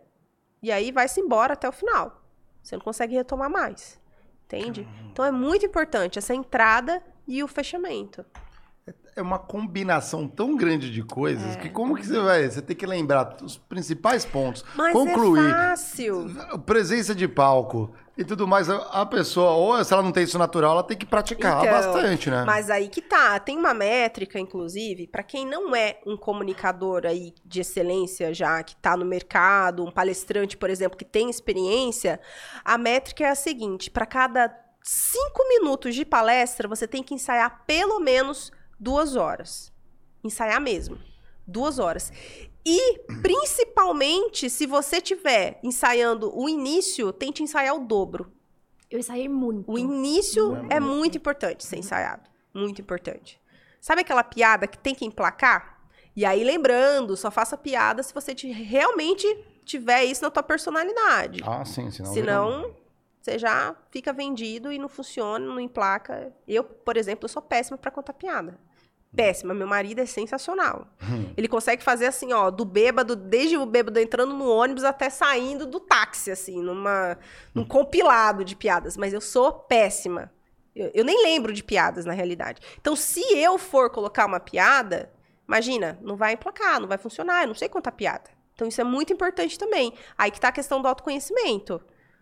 Qual que é a minha personalidade?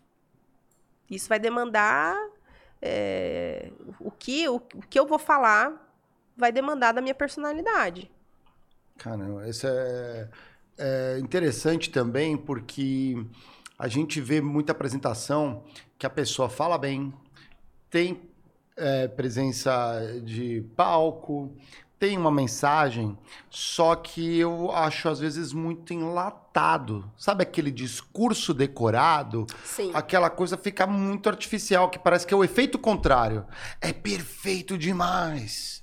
E já fazendo podcast há um tempo, a gente recebe uns convidados aqui, depois vai num outro e tudo mais. É exatamente a mesma coisa. Mesmo num ambiente assim, que não é uma entrevista padrão, Sim. a gente bate um papo, pô, você vai pegar uma nuance aqui, outra ali, mas uhum. volta naquela linha principal sempre, porque não parece que não consegue sair. Se sair, se perdeu. Uhum. Aí que tá a questão do vocabulário viciado. Ah.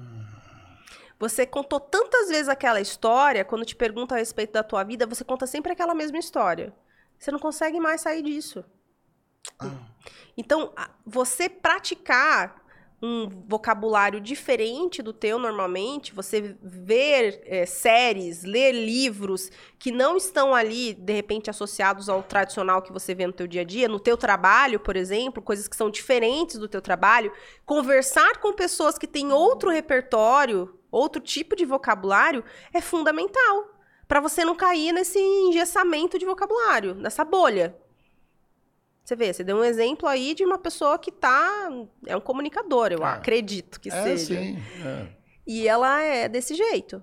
Então, imagina que ela vai dar esse mesmo recado nas redes sociais, esse mesmo recado, talvez, em, em todos os lugares. o resto né? da vida então, vai é, falar.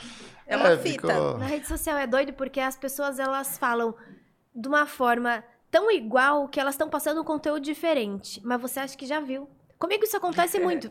Sabe, a pessoa, hum. ela tem um jeito de começar todos os vídeos, mas não é assim um jeito rápido. Ela leva 40 segundos, começando do mesmo jeito. Eu acho que eu já vi aquele conteúdo, mas eu não via novo. É porque ela sempre fala do mesmo jeito. Não importa se ela tá falando de astrologia ou se ela tá falando Sim. de neurociência. É. Ela tem, assim, o mesmo padrão, ela consegue dar os mesmos exemplos para situações completamente diferentes. Ah, isso é legal. Sabe, a pessoa ela entra. Eu acho também que entra muito nessa questão de construção de personagem, que a pessoa ela, da ela marca. foge muito dela, né? Ah. E aí ela é uma, ela é uma como pessoa, mas como ali na internet ela é outra e ela não consegue, porque o repertório do personagem é muito mais limitado do que o repertório Sim. da pessoa. Então se eu venho aqui e eu interpreto um personagem, pô, não posso falar ah, porque a minha sogra falava isso, tá fora porque é a sogra da Carol, mas aqui é a personagem que eu criei na internet. Dificulta, né, quando É. Sim. você cria um personagem. Inclusive a Camila Loures, que é uma youtu- youtuber brasileira, né? Hum. Hoje eu acho que ela é a mulher, a youtuber mulher maior, Maior do de Bra- número, é, né? De seguidores, né? É, isso mesmo. E a gente treinando ela para reposicionar a, a comunicação dela, exatamente ela veio com essa demanda, porque ela é muito autêntica.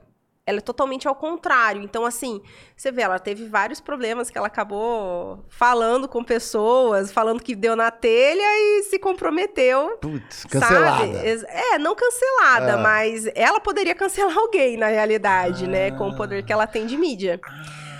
E, a- e aí ficou essa coisa, ela procurou a Vox, inclusive, pra gente resolver essa questão da, da impulsividade da comunicação. Porque às vezes, quando você tem também muita autenticidade, você também tem que ponderar às vezes. Porque senão as palavras vão te sacrificar em algum momento. Isso é, isso é bem perigoso. Principalmente hoje em rede social, que tudo fica gravado, é, bem complicado. Não sei o quanto que hoje o mercado de trabalho, inclusive o corporativo, está investigando rede social e tal, mas isso é um fator muito, muito complicado. É melhor nem eu investigar, eu acho. Deixa abaixo. É, Você me comenta, você acha que tem recrutador que olha lá o Facebook, o Instagram da pessoa? Tem, eu sempre sugiro que a pessoa deixe as coisas dela privada. Eu não preciso ver o que você faz no seu final de semana. Não precisa deixar ali aberto pra todo mundo. Então, tá participando de um processo seletivo, deixa fechadinho ali. Depois você abre de novo para as pessoas conseguirem é, acessar. Mas agora, como a gente saiu da época de eleição, gente, o que de Ah. pessoas não foram contratadas por conta do posicionamento político? E é o mais ridículo ainda. A pessoa não foi contratada porque tem um posicionamento político diferente do recrutador e não da empresa. Olha Porque o só. recrutador vota em A, mas a empresa é assumidamente B. Só que quem tá contratando o recrutador, ele não contrata quem ele pesquisa na internet. Eu vou trazer uns do meu lado aqui pra essa empresa deixar de ser A pra ser B, né? Não, e o, o curioso disso é que deve ter sido um desafio agora nas eleições para os gestores. Sim. Imagina gerenciar tanta gente de ideias diferentes e o negócio não tava bolinho, né? Eu, eu trabalhei com. Eu já tive funcionário ali na, na equipe, no time ali, que é assim, tinha, manifestava opinião política, sim, campanha e tal. Nunca vi problema. É, eu acho que o debate. Eu também. Acho que é legal botar Bom. as ideias. Mas é legal quando você dá suas ideias e também sabe escutar. Putz, Isso, aí- exatamente. Eu que trabalho com comunicação, imagina, eu tenho que apoiar as pessoas a de fato falar. Qualquer restrição à opinião, à fala, a qualquer coisa que reprima a opinião, a liberdade de expressão, eu reprimo. Então, assim, eu não apoio. Então, como uma pessoa que trabalha com comunicação, veja, a gente tem que apoiar exatamente todo mundo dá, estar à vontade para dar sua opinião, porém, é importante também saber ouvir. E aí, ter essa, esse jogo de cintura de você conseguir trabalhar com múltiplas inteligências aí, múltiplos, múltiplas personalidades na realidade, você como gestor, para que você realmente não, não deixe, enfim, o teu ego Uhum. e as tuas escolhas pessoais atrapalhar e às vezes um ótimo profissional que poderia estar se desenvolvendo e simplesmente porque não pensa como você, você não consegue encará-lo como um possível colega de trabalho ou enfim, ou que já é um, um colega de trabalho, você não consegue, você cria um um embate ali. É, e quando você- o seu coleguinha, sua coleguinha tem uma dificuldade de falar, e aí você se voluntaria para ajudar. O que ela quer dizer? O que ele quer dizer? Nossa, sai o tradutor, né? Não tem? Parece. Porque tem gente mesmo que.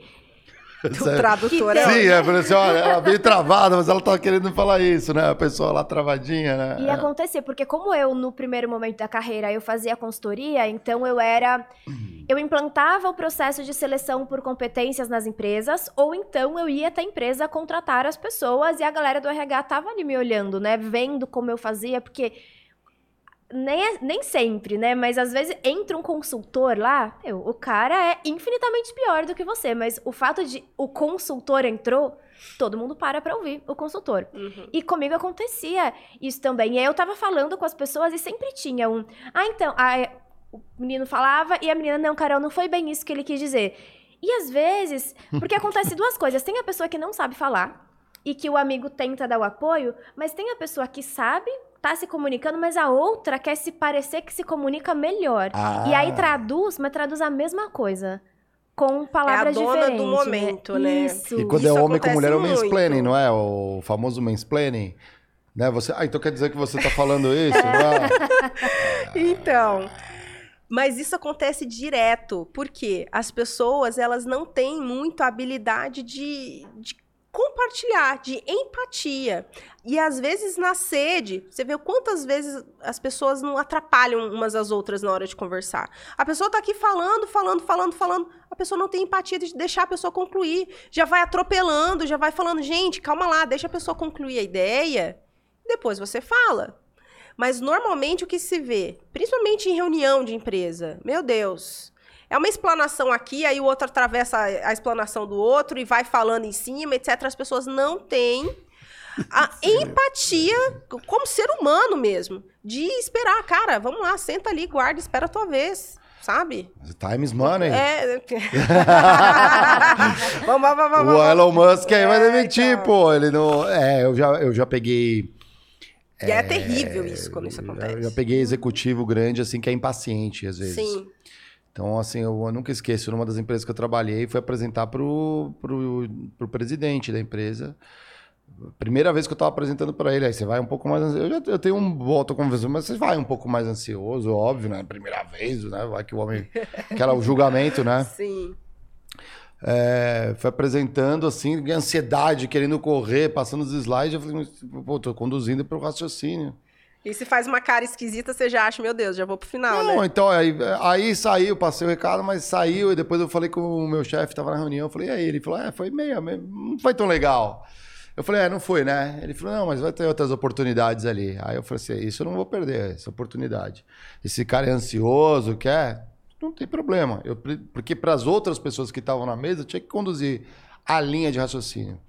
Mas não tem problema, sempre mudei, na outra, já cheguei antes da reunião entrar, eu imprimi a apresentação, deixei disponível para todos os vice-presidentes em cima da mesa. Ó, essa aqui é a minha apresentação. Quando eu comecei, eu falei, ó, essa aqui é a conclusão. A conclusão era horrível, assim, catastrófica para a empresa. Ó, isso aqui vai dar tudo errado, vocês estão lascados e vocês têm que decidir. Aí todo mundo pega, pegou atenção. Aí ele já começou a pegar o papel e lendo, e os outros só deixando eu conduzir. E aí foi tudo certo. Sim. Aí foi 10. Porque tem essa questão de experiência também. Então, na empresa não é uma coisa estática. Você foi, pô, fez uma apresentação Sim. errada, nossa, eu Mas apresento mal. Mas você sabe que o que você trouxe mais, agora é um belo exemplo de quem domina, por exemplo, inteligências.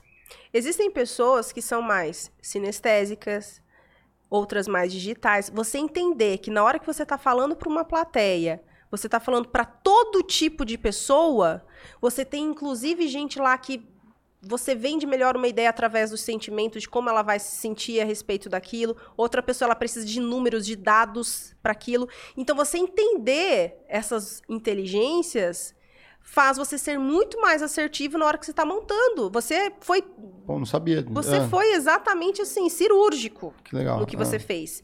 Você matou vários coelhos ali com uma cajadada só. E isso é essencial para quem está se comunicando, por exemplo, em uma empresa. Você tem vários tipos de pessoa ali, principalmente de liderança.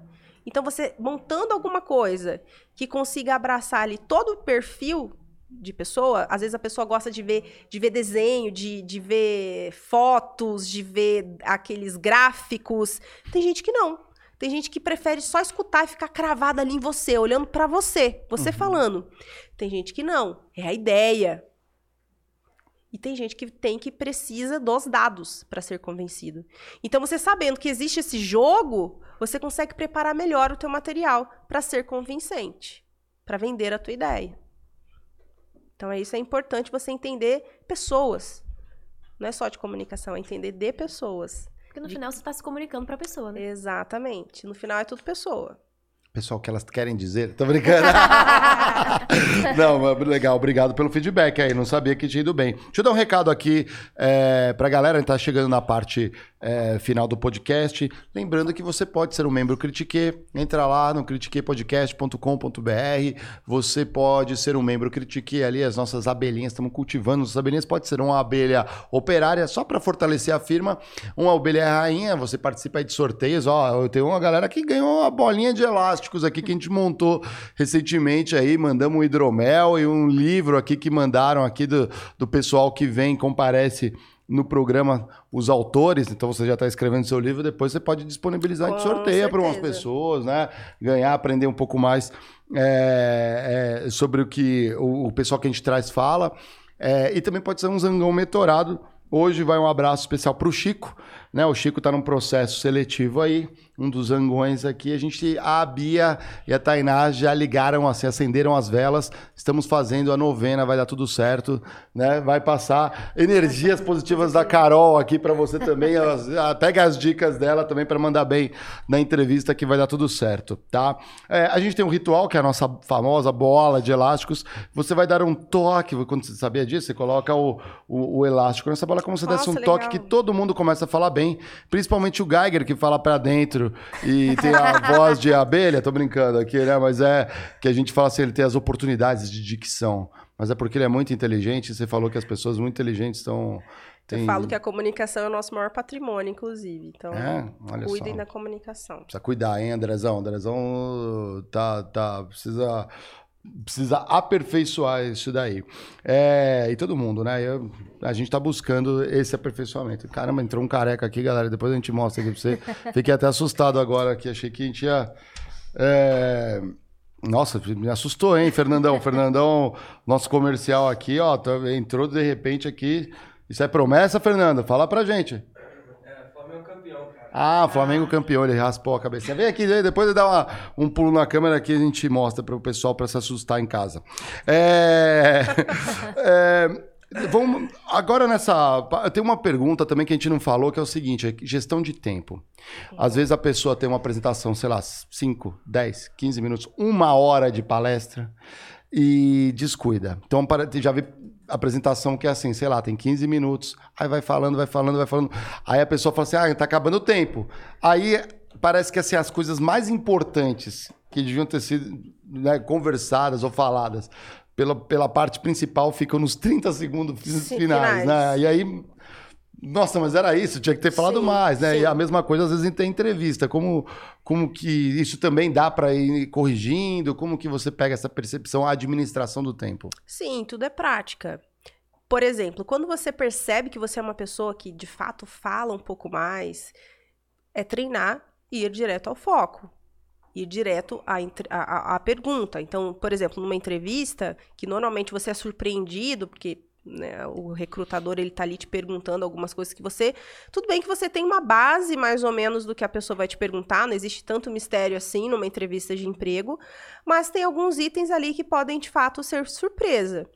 Mas mesmo assim, dá para você praticar isso em casa de forma bem assertiva que não seja viajandão na maionese, né? Então, assim, e aí que tá, realmente respondendo ao que é perguntado. Porque a grande questão de você seguir pela tangente não é nem você falar muito de alguma coisa, é falar muito de alguma coisa que a pessoa nem perguntou. Essa é a grande sacada do negócio também. Porque às vezes, se for pertinente, o recrutador pode até trocar, não, fala mais e tal. E aí? Entende? Hum. Mas se a pessoa tá ali desenrolando uma coisa que não tem nem a ver com a história, aí fica complicado, né? E tem que treinar isso em casa. Tem que treinar. Treina ali de frente pro espelho, treina gravando. Se gravar é excelente. Se gravar é excelente. Porque de frente pro espelho é um pouco complicado porque você não consegue se assistir depois. Hum. Enquanto que quando você grava, você tem essa percepção. Inclusive de cacos. Não é só do que você vai falar, mas também dos cacos, das gírias que acabam saindo. Você começa a se conhecer melhor. Então, gente, primeira coisa, quer começar a praticar a comunicação? Começa se gravando. Todo dia. Todo Hoje dia é mais fácil, celular, Exatamente. né? Põe aí, né? Põe num tripézinho, apoia Exatamente. Num, num o que não falta são oportunidades de você praticar. Muito legal. Você se preparou bastante ali no TED, ali, Nossa, essa administração do tempo. Eles têm umas regrinhas, muito. não tem? tem? Tem, tem muitas regrinhas, inclusive. Tem que seguir ali bem noite. É um evento muito grande, né? Então, se não for muito bem organizado, vira bagunça. E existem regras e você precisa cumprir as regras. E eu me preparei demais. Eu, eu até estava falando pro meu marido, eu nem lembro quando foi a última vez que eu me preparei tanto para uma coisa quanto eu me preparei para o TED. Eu já sonhava com isso fazia quatro anos, que eu escrevi na minha listinha de metas que eu queria palestrar no TED. E aí, quando eu vi que estava dando certo, eu fiquei muito, sabe, a adrenalina subiu demais. E eu sabia cada frase do que eu ia falar. Se vocês quiserem, eu consigo repetir a palestra inteira aqui agora. Ah. E eu tenho essa, eu consigo entender, sabe, essa linha mestra, até porque eu já tinha lido o livro do TED, mas quando eu fui preparar a palestra, eu li de novo, duas vezes. Em questão assim de 10 dias eu li duas vezes o livro e aí eu comecei a escrever o texto. Eu escrevi tudo, linha por linha do que eu ia falar, estava escrito lá. Eu fiz até umas brincadeiras que também estavam escritas lá, porque eu sou informal. Eu acho que um negócio que me prejudicou no começo é que antes de eu preparar a minha palestra, o que, que eu fiz? Eu falei, pô, eu falo de RH. Eu ainda não sabia exatamente sobre o que eu ia falar, mas assunto. eu sabia que era algo sobre carreira. Aí eu assisti muitas pessoas falando sobre carreira e ninguém parecia comigo, sabe? Hum. Até porque as pessoas elas são mais velhas que eu. Uhum. E elas não falavam de um jeito que parecia o jeito que eu falava. Elas não usavam exemplos que eu usaria. Aí eu falei pro meu marido, falei, meu, não consigo falar sobre carreira, porque ninguém vai me levar a sério. Olha o meu jeito. E hum. ele falou, Carol, fala um negócio que só você pode falar. Eu falei, não, tá bom. Tem uma coisa que só eu posso falar. E aí eu construí toda uma história, tanto que a minha palestra ela girou em torno de o trabalho vai ocupar a maior parte da sua vida, mas não é a parte mais importante dela. Hum. E eu contei como eu consegui chegar nessa lição e mostrando para as pessoas que elas não podem ficar loucas por conta do trabalho. Mas foi assim, tudo que eu ia falar eu sabia. Aí foi na quarta-feira. O evento, fiquei super nervosa, mas eu vi e aí lá eu entendi que as pessoas ficam nervosas mesmo. O Felipe Andreoli palestrou depois de mim. É, nossa. E é. a gente tava esperando juntos ali na sala do microfone. E eu tava super tensa. Aí ele chegou e começou a andar de um lado pro outro. Ele falou: pô, tô nervosão. É, eu já fiz tanta coisa importante na minha vida, mas isso aqui é tão especial que eu tô muito nervoso. Olha aqui, eu tenho uma colinha. E aí a gente começou a conversar sobre ele ter uma colinha, tá muito nervoso e eu também. Aí depois chegou a Isabela Camargo. Uhum. Aí ela perguntou: ah, mas como que tá funcionando o retorno de tempo? Eu falei: então, deu ruim na televisão, não tem o retorno de tempo. Ela, pelo amor de Deus. E agora? Como que a gente vai conseguir saber se tá falando muito? Se tá... Então eu percebi que as pessoas que já fazem isso há muito tempo também ficam nervosas. Lógico. É super natural, né? Eu achei, não, é a minha primeira vez. E aí aconteceu um negócio muito doido, porque eu tava com a adrenalina lá em cima. Acabou, foi muito legal, as pessoas gostaram muito, recebi feedbacks incríveis. Fui para casa dormir. Quando deu uma hora da manhã, hum. eu acordei. Fui pro hospital. Quê? A adrenalina baixou, gente. Eu peguei uma infecção urinária. Meu Deus. Sim, a, a, baixou a resistência. Baixou a adrenalina e junto com ela a imunidade. Gente. Eu tô tomando antibiótico, inclusive nesse momento. Aí melhorou a infecção e a minha garganta piorou. E agora eu tô meio com dor de garganta, dor de ouvido, fiz vários testes para não para saber se não é covid, mas não é. Eu fui ao médico, ele falou: "Cara, você tava com a adrenalina muito alta. Caiu e a sua imunidade caiu junto". Abaixou. De tanto que eu tava me preparando e nervosa pro momento. Mas, Olha que doido. Mas é normal essa questão da pessoa ficar nervosa, ator subir no palco também. Por quê? É. É, o, é o, grau de empenho que você está colocando ali, de importância. Se você não está nervoso ali antes de começar, é porque você não está dando importância suficiente para aquilo que você vai fazer. Então, é fato. O mais importante é que você tenha ferramentas para, a partir do momento que você começa, você desfrute daquilo. E não você fique num estado de tensão que te bloqueie, e aí vem os brancos e a parte emocional te controle. Então você tem que aproveitar. Lógico que, ponto número um, preparação. Uhum. Treinar. Por exemplo, a Carol estava extremamente treinada. Eu acho que se ela tombasse no chão e desmaiasse, ela ia continuar falando a fala dela. Ali, é. E isso é fundamental. Então, treinar, saber o que você dominar aquele conteúdo é fundamental para te trazer o um mínimo de estabilidade emocional naquele momento. Saber que, puxa, aconteça o que acontecer aqui, eu vou dar conta. Que legal. E até para você conseguir improvisar. É. Para você conseguir brincar, inclusive, com situações que acontecem. Então fica muito enlatado, né? Exatamente. Fica aquela coisa que tudo que você decorou Exatamente. e tudo mais, não tem aquela. sentir a plateia, Exato. sentir o público. E não tem a personalidade. Sim, ah. eu acho que essa foi a o sacada. principal, porque eu falei, cara, as pessoas falam de temas parecidos com o meu, mas elas são muito diferentes de mim. Até porque no meu começo na internet, eu entrei num personagem total. Eu acho que eu até contei para vocês aqui uma vez hum. que eu sempre escrevi texto no LinkedIn, né? Demorou um tempo pra eu ir pro Instagram. Então eu não, não aparecia a minha cara. Eu tive que botar uma foto de perfil. Eu, tinha, eu tenho um primo que é fotógrafo e eu falei para ele, Rafa, eu preciso parecer mais velha aqui. Então vamos fazer algum negócio. Eu tenho essa foto ainda. Eu tava assim, 22 anos eu tinha naquela época. E eu o meu rosto, ele é um rosto infantil, sabe? Eu pareço mais nova que eu sou, a minha voz é mais fina, então, apesar de ser jovem, eu ainda pareço que sou mais.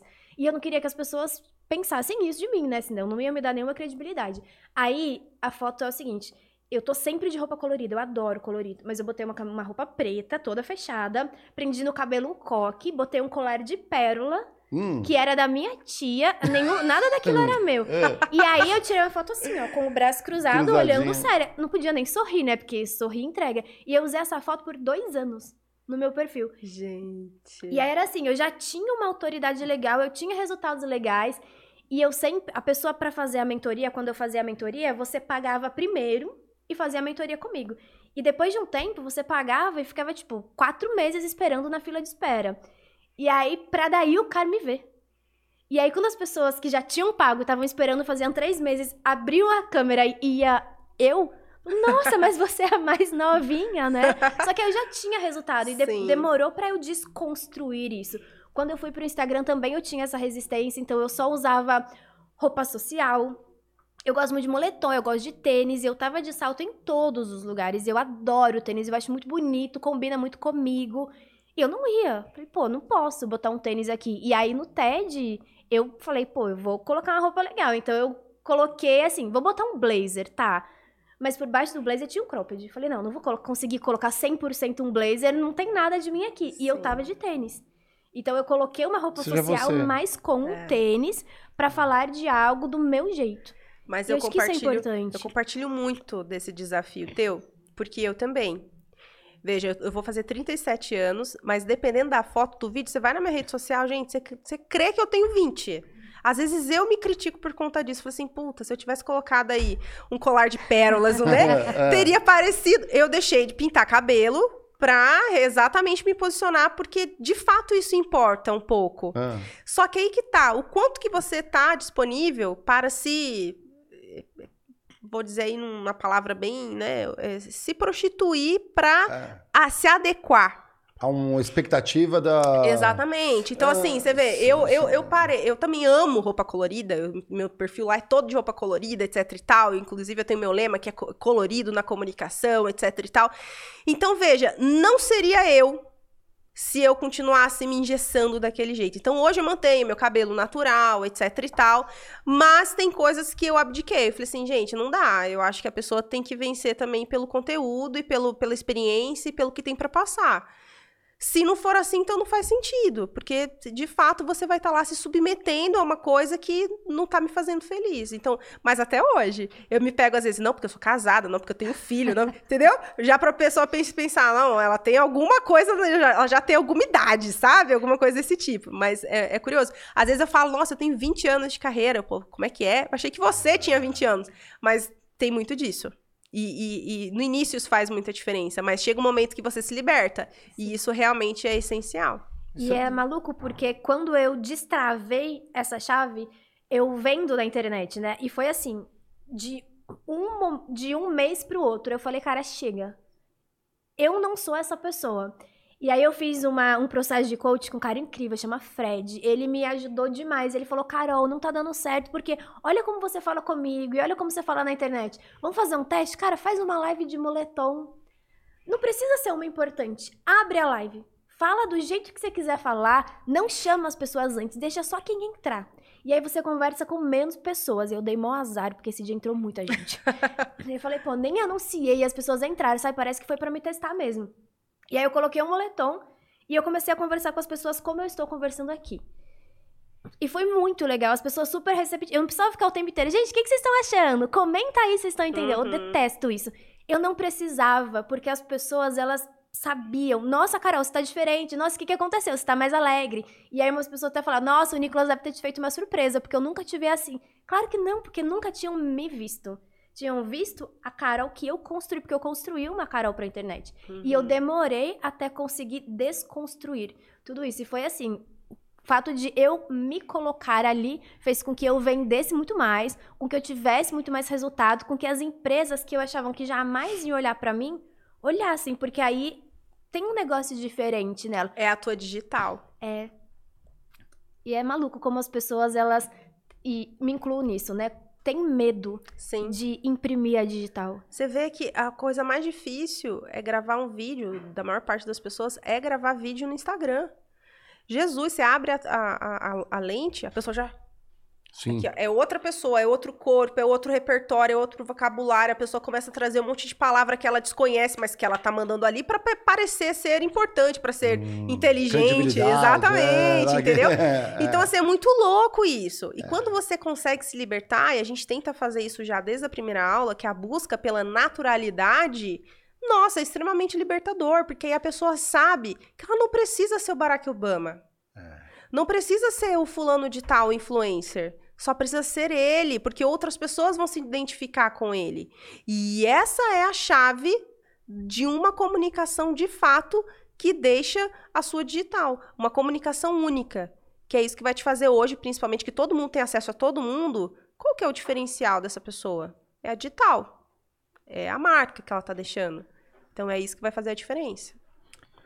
Nossa, show. Só aulas aqui. Eu peguei Bastante. Deixa eu dar uns salves aqui pra galera. O Jax Dylan mandou assim: boa, legal essa dica do vídeo. O Jorge Felipe falou assim: ó, vejo muito essa dica de respiração. Obrigado nos palestrantes TED Talks aí. Ali Ribeiro mandou assim: Fran, maravilhosa. Conhece? Ah, Ali? É. Não sei. Salve aqui. A Isa entrou aqui é também. Fernando Seabra, pô, falei de você hoje aqui, ó. O Seabrão. Tá aí, o seu Domênico passou, a Poliana falou assim: estou escutando e fazendo jantar. Eu Ai, perguntei. É, porque eu perguntei, vocês estão em segunda tela? O, o Ericles Rafael falou: tô olhando. E o João Vitor, tô em segunda tela. Salve aqui para ABC Fernanda, tá sempre com a gente o Capiroto, Capiroto, é, o nome é adoro, adoro os nomes. Ele mandou assim: orador é enrolador. Então, ah.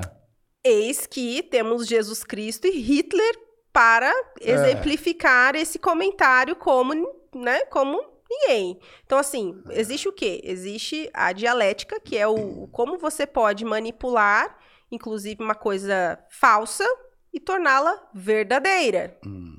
Aí que debate político o povo arrebenta nessas técnicas. E é. também, porque é, Schopenhauer fala no início do livro dele o seguinte, gente: se apenas a verdade bastasse, a gente não precisaria da retórica. Uhum. Então a gente precisa o quê? A gente precisa. É, é, tem uma, um ego, um, uma fome pelo poder que é congênita ao ser humano. E às vezes a gente não basta saber a verdade, a gente precisa ter o poder, a gente precisa ter a razão. Hum. E aí que vem a questão de você dominar a fala. Vem a questão do caráter antes. Você vai utilizar essa fala, é um mecanismo.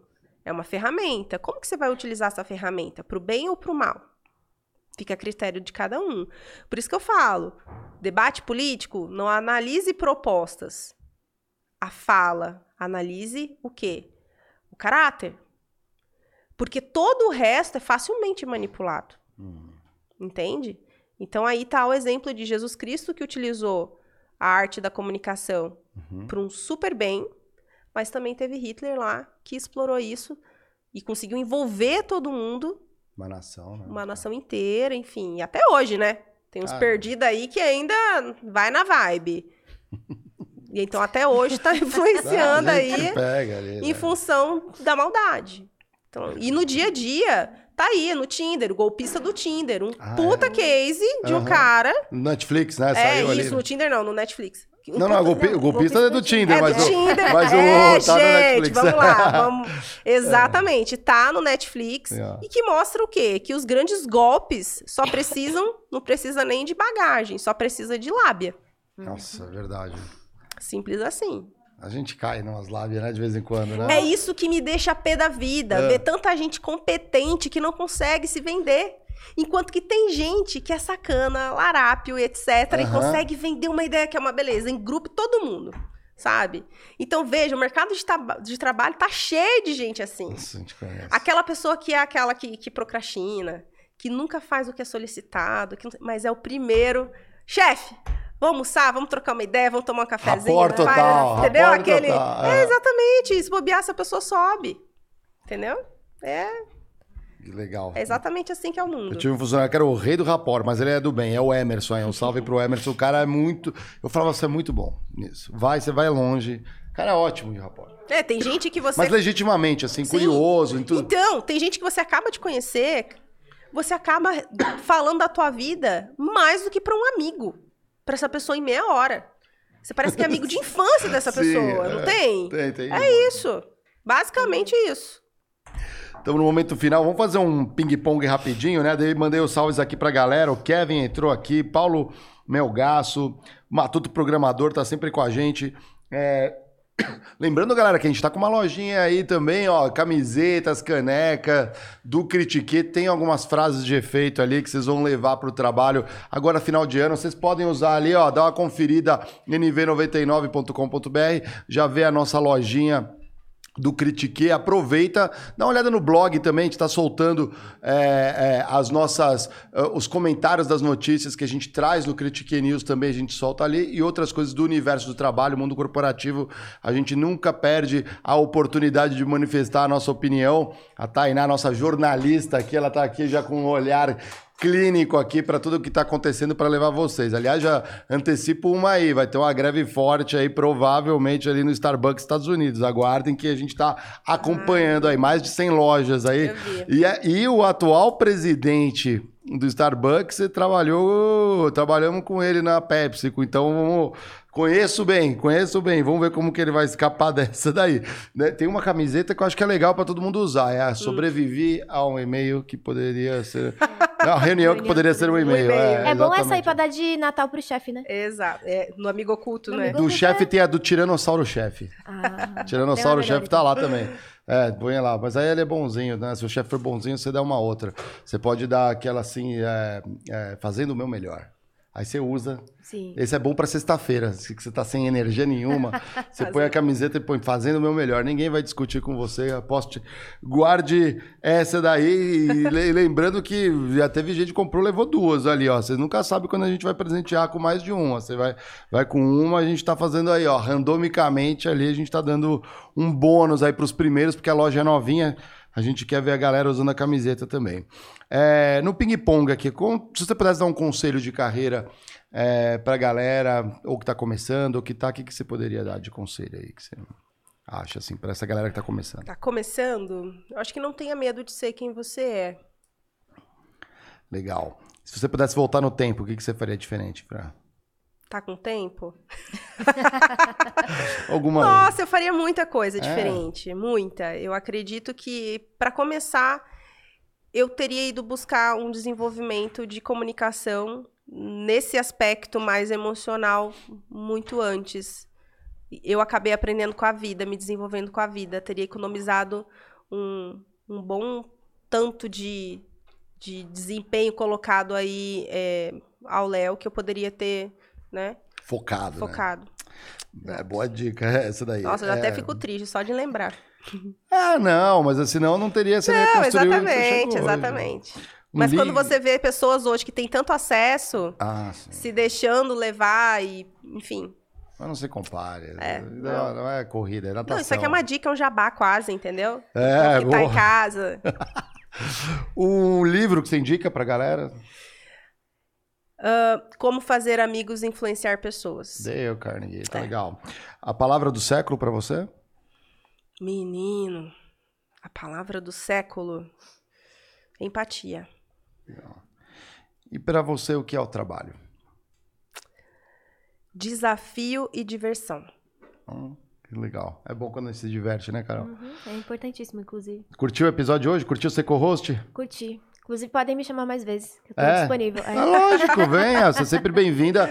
Né? A gente vai ter que sair na faca com o Barra, porque ele já estava dormindo aqui, ó, pois não é. veio hoje, mas você mora mais perto, tá? É Fica à vontade. Se quiser, já pode, já tem um colchão ali.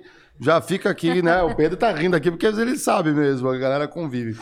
Recados finais, Fran, você que é. Faz a hora do jabá, tenho, é, o jabá é teu. Tenho sim, olha, a gente tá comunidade da nossa escola, da Vox Chuyu Moema. Uhum. Estamos inaugurando outra unidade agora, dia 1 de dezembro, no Itaim, no Itaim Bibi, na bandeira paulista. Então, quem quiser buscar o seu desenvolvimento, a gente está ainda com uma promocional da Black Friday, que vai até o dia 30 por nossa conta aí, matrícula off, a gente também tem desconto no material.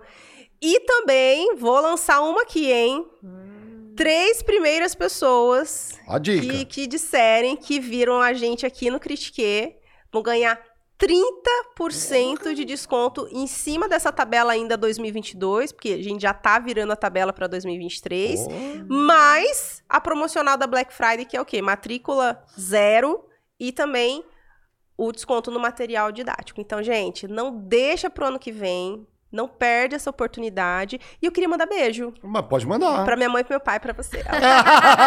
eu queria mandar beijo pra minha equipe. Que, gente, se eu não mandar, eles vão me matar. Então, Marcão, Paulo, Aratã, é, Regiane, a Fabi, a minha querida Lilian, Lilian, que está aqui comigo, minha maravilhosa, que ela é um pouco de tudo. Ela é sensacional em todos os quesitos que a gente coloca, ela, ela é sensacional. Então, ela está com a gente em tudo que é possível. Diego, nosso menino matriculador também lá da escola, Nossa, que ele é sensacional, vai virar gerente em breve, inclusive. E tá aí, Diegão, ó, promessa, hein, Não ó. É? é. Ó a gestora aqui, já prometendo no ar. Prometeu ao vivo, não vai ter como não. Se, na, se não cumprir, você vem no Critiquei pra falar mal, que aqui a gente gosta Exatamente. da crítica. E também só fazendo aí um... um, um dando um, um, beijo no coração do pessoal lá da franqueadora também, que eles são sensacionais comigo, então não poderia deixar de, desse momento, agradecer Luiz Fernando Câmara, Uhum. O Salles, que também é sócio, o Eric, o pessoal lá do operacional, que eles são sensacionais, a Reila, que é a nossa consultora de campo. Então, eles eles também são colaboradores desse grande sonho aí que é a Vox to You São Paulo, que hoje é comandada por mim, mas que com toda certeza eles fazem parte desse sonho, mesmo que ali cada um do seu jeito, né? Então eles Legal. tentam ajudar a gente, sempre me deram esse suporte essencial para que hoje a gente seja o, recorde da marca, né, amor? Então oh, a gente não a gente não fez isso sozinho, a gente fez isso em conjunto.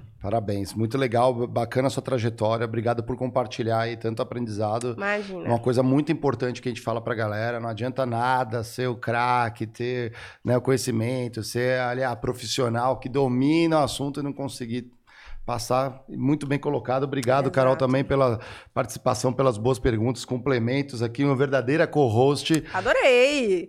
Aliás. Eu, e o, eu e o Diegão estamos lá na Vox também. A gente tá fazendo umas aulas é. lá para melhorar, né? Não é, não é só vir aqui sentar, aí a Fran vai falar, depois vai me dar o feedback, assim, meus cacos, né? não fala pro, plural, né?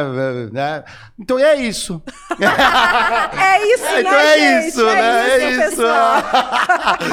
Ai, genial, adoro. Adorei, adorei estar aqui com vocês. A energia pura, é nisso que eu acredito, inclusive. Carol, fantástica, maravilhosa. Adorei. Um prazer, inclusive, estar perto de uma pessoa que manja tanto de um assunto que é tão complementar ao que a gente faz é verdade. lá na que vai surgir uma grande amizade, eu tô achando. Exatamente, ó. É. Tio Talk Show, que é especialista aí em palestrantes. Carol, fica a dica. A gente tá fazendo você, agenciamento. Eu vou fazer matrícula, Exatamente. logo menos, porque tô, já senti Vamos te agenciar aí na Tio Talk. E fica a dica também para quem quiser ser um, de repente, palestrante Procura uhum. a gente também, que a gente está aí com essa nova empresa também de agenciamento de palestrantes. Só sucesso. Galera, amanhã tem um episódio muito bacana que a gente gravou na Money Week, que tem tudo a ver com o que a gente falou hoje, porque é o início, essa questão de comunicação, oratória, que é a questão de networking.